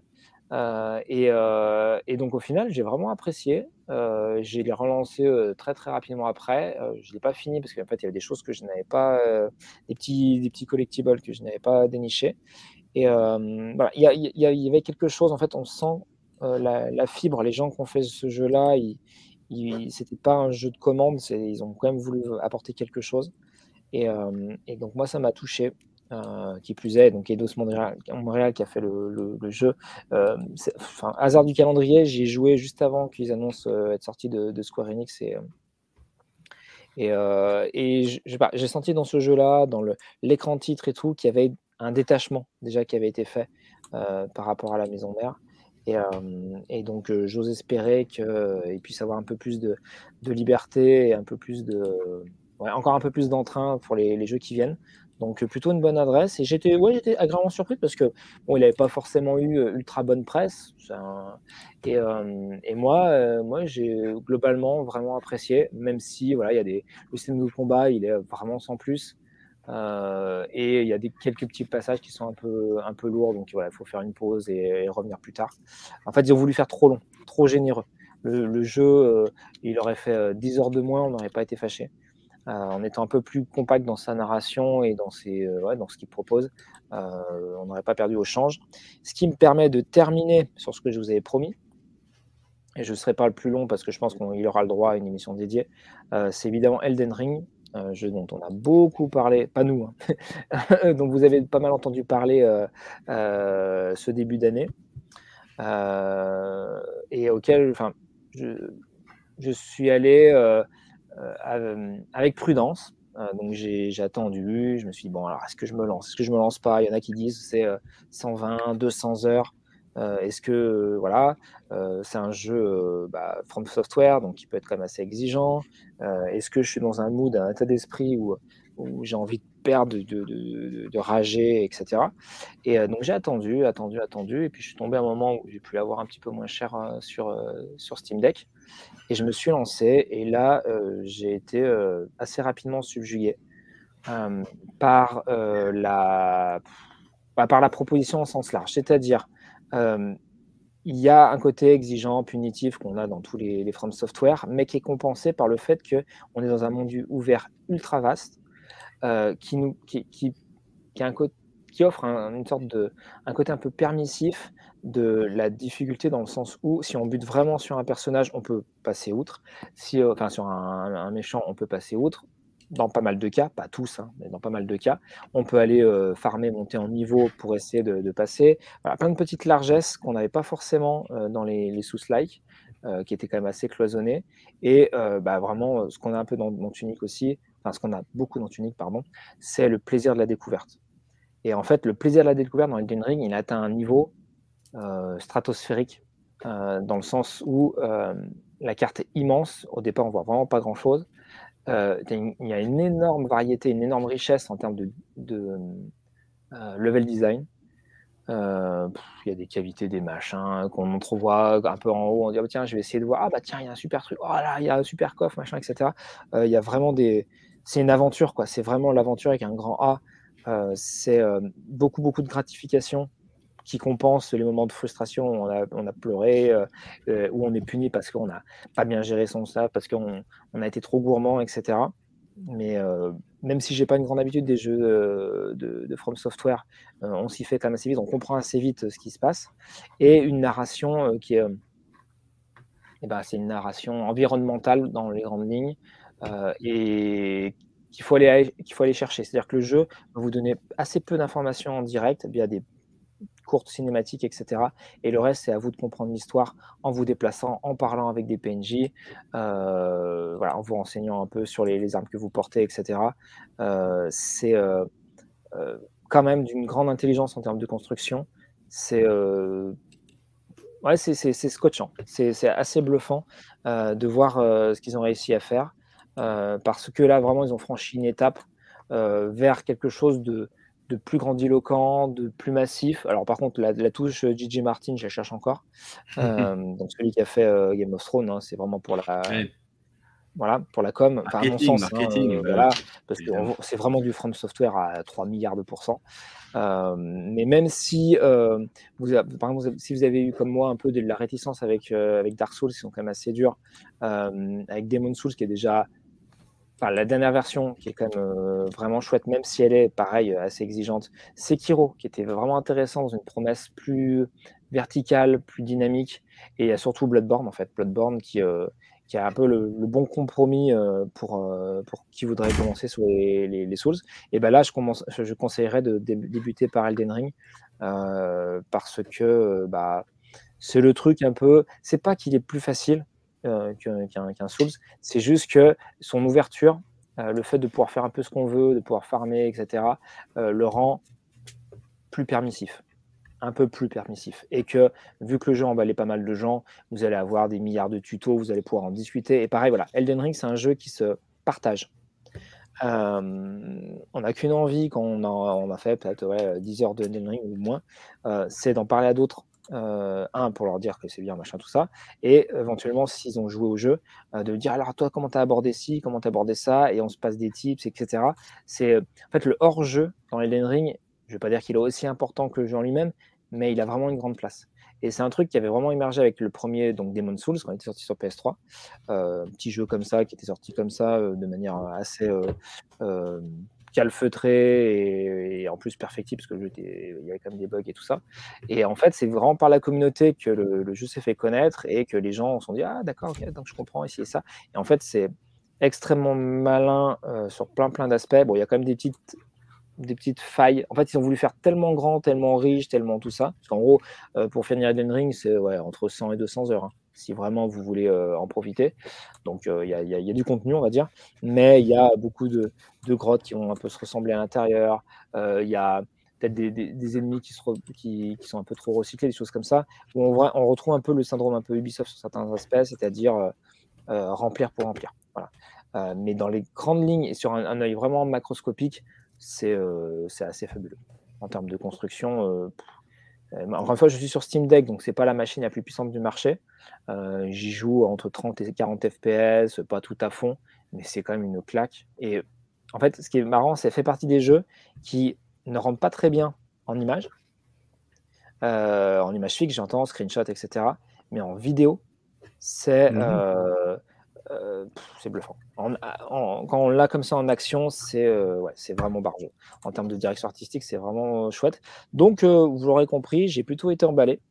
Je le conseille, mais voilà, pour vraiment faire le tour, il, faut, voilà, il faudra vraiment aller faire une émission dédiée. Et on a notamment dans notre team deux personnes comme alors ils n'ont pas pu être là aujourd'hui. donc, Julien et, et qu'on salue au passage. Euh, et on l'occasion, mm-hmm. j'en suis certain, d'en parler plus largement. Mais voilà, je ne peux pas faire un tout petit aparté sur Elden Ring parce qu'il y a mm. beaucoup, beaucoup à dire. Ouais, il presque inviter DG aussi qui l'a bien poncé dans tous les sens et qui a rédigé un très bon test, qui a fait un très bon test en vidéo. Mm. Sinon, plus court, plus fun et plus accessible, Windjammers 2. Je dis ça, je dis rien, c'est la soirée. ouais, c'est le même genre, mais c'est bien aussi. Il était bien. C'est bien.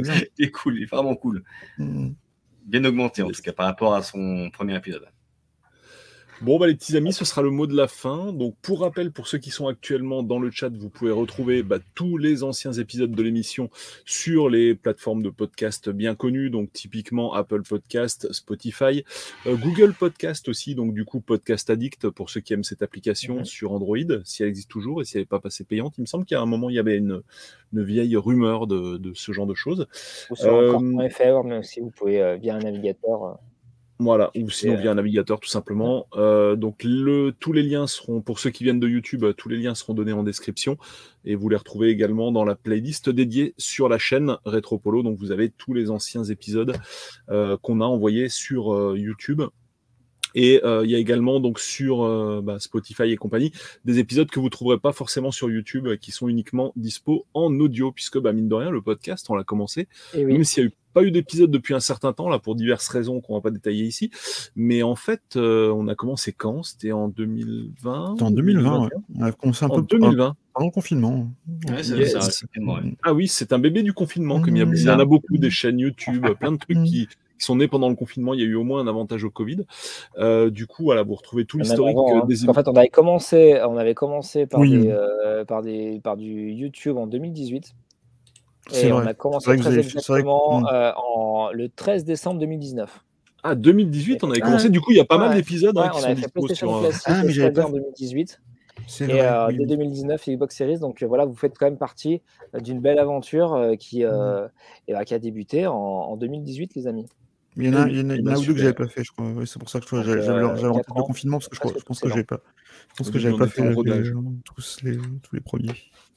Bon, bah, les petits amis. merci, un grand plaisir à tous bah, déjà d'avoir partagé cette émission, à la fois donc euh, euh, bah, les, euh, les, quatre intervenants, enfin les trois autres intervenants que, que, moi, et surtout bah, toutes, les, toutes les personnes qui dans le chat, alors on n'a pas pu répondre ou rebondir à tous, vos, à tous vos messages, mais on les voit et ça nous fait vraiment plaisir et merci beaucoup pour votre soutien, toujours plus important.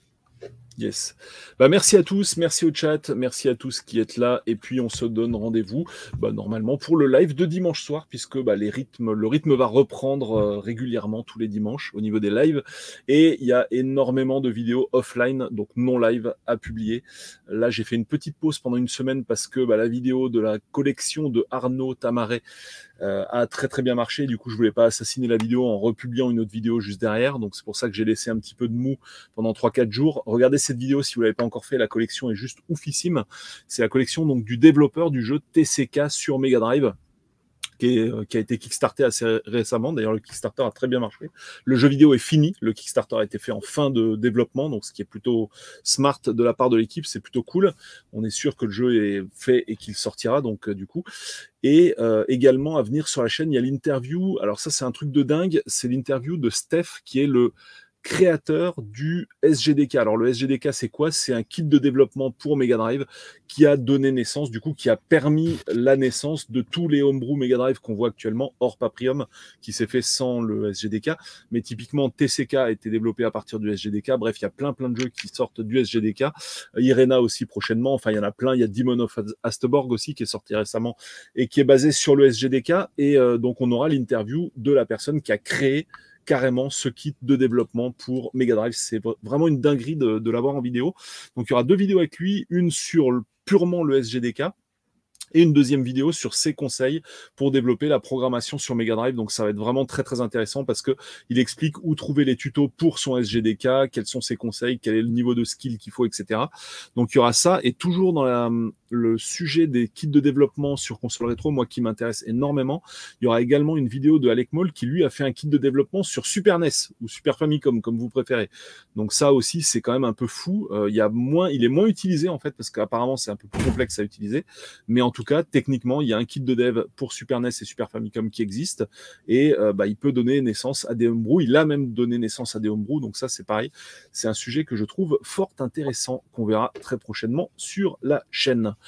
Voilà les petits amis pour le teasing. Euh, il y a d'autres trucs, mais je vais pas tout dépiler maintenant parce que bon voilà, on a également une magnifique cosplayeuse qui euh, bah, qui nous fera l'honneur très certainement de participer à un live, donc vous pourrez lui poser toutes vos questions.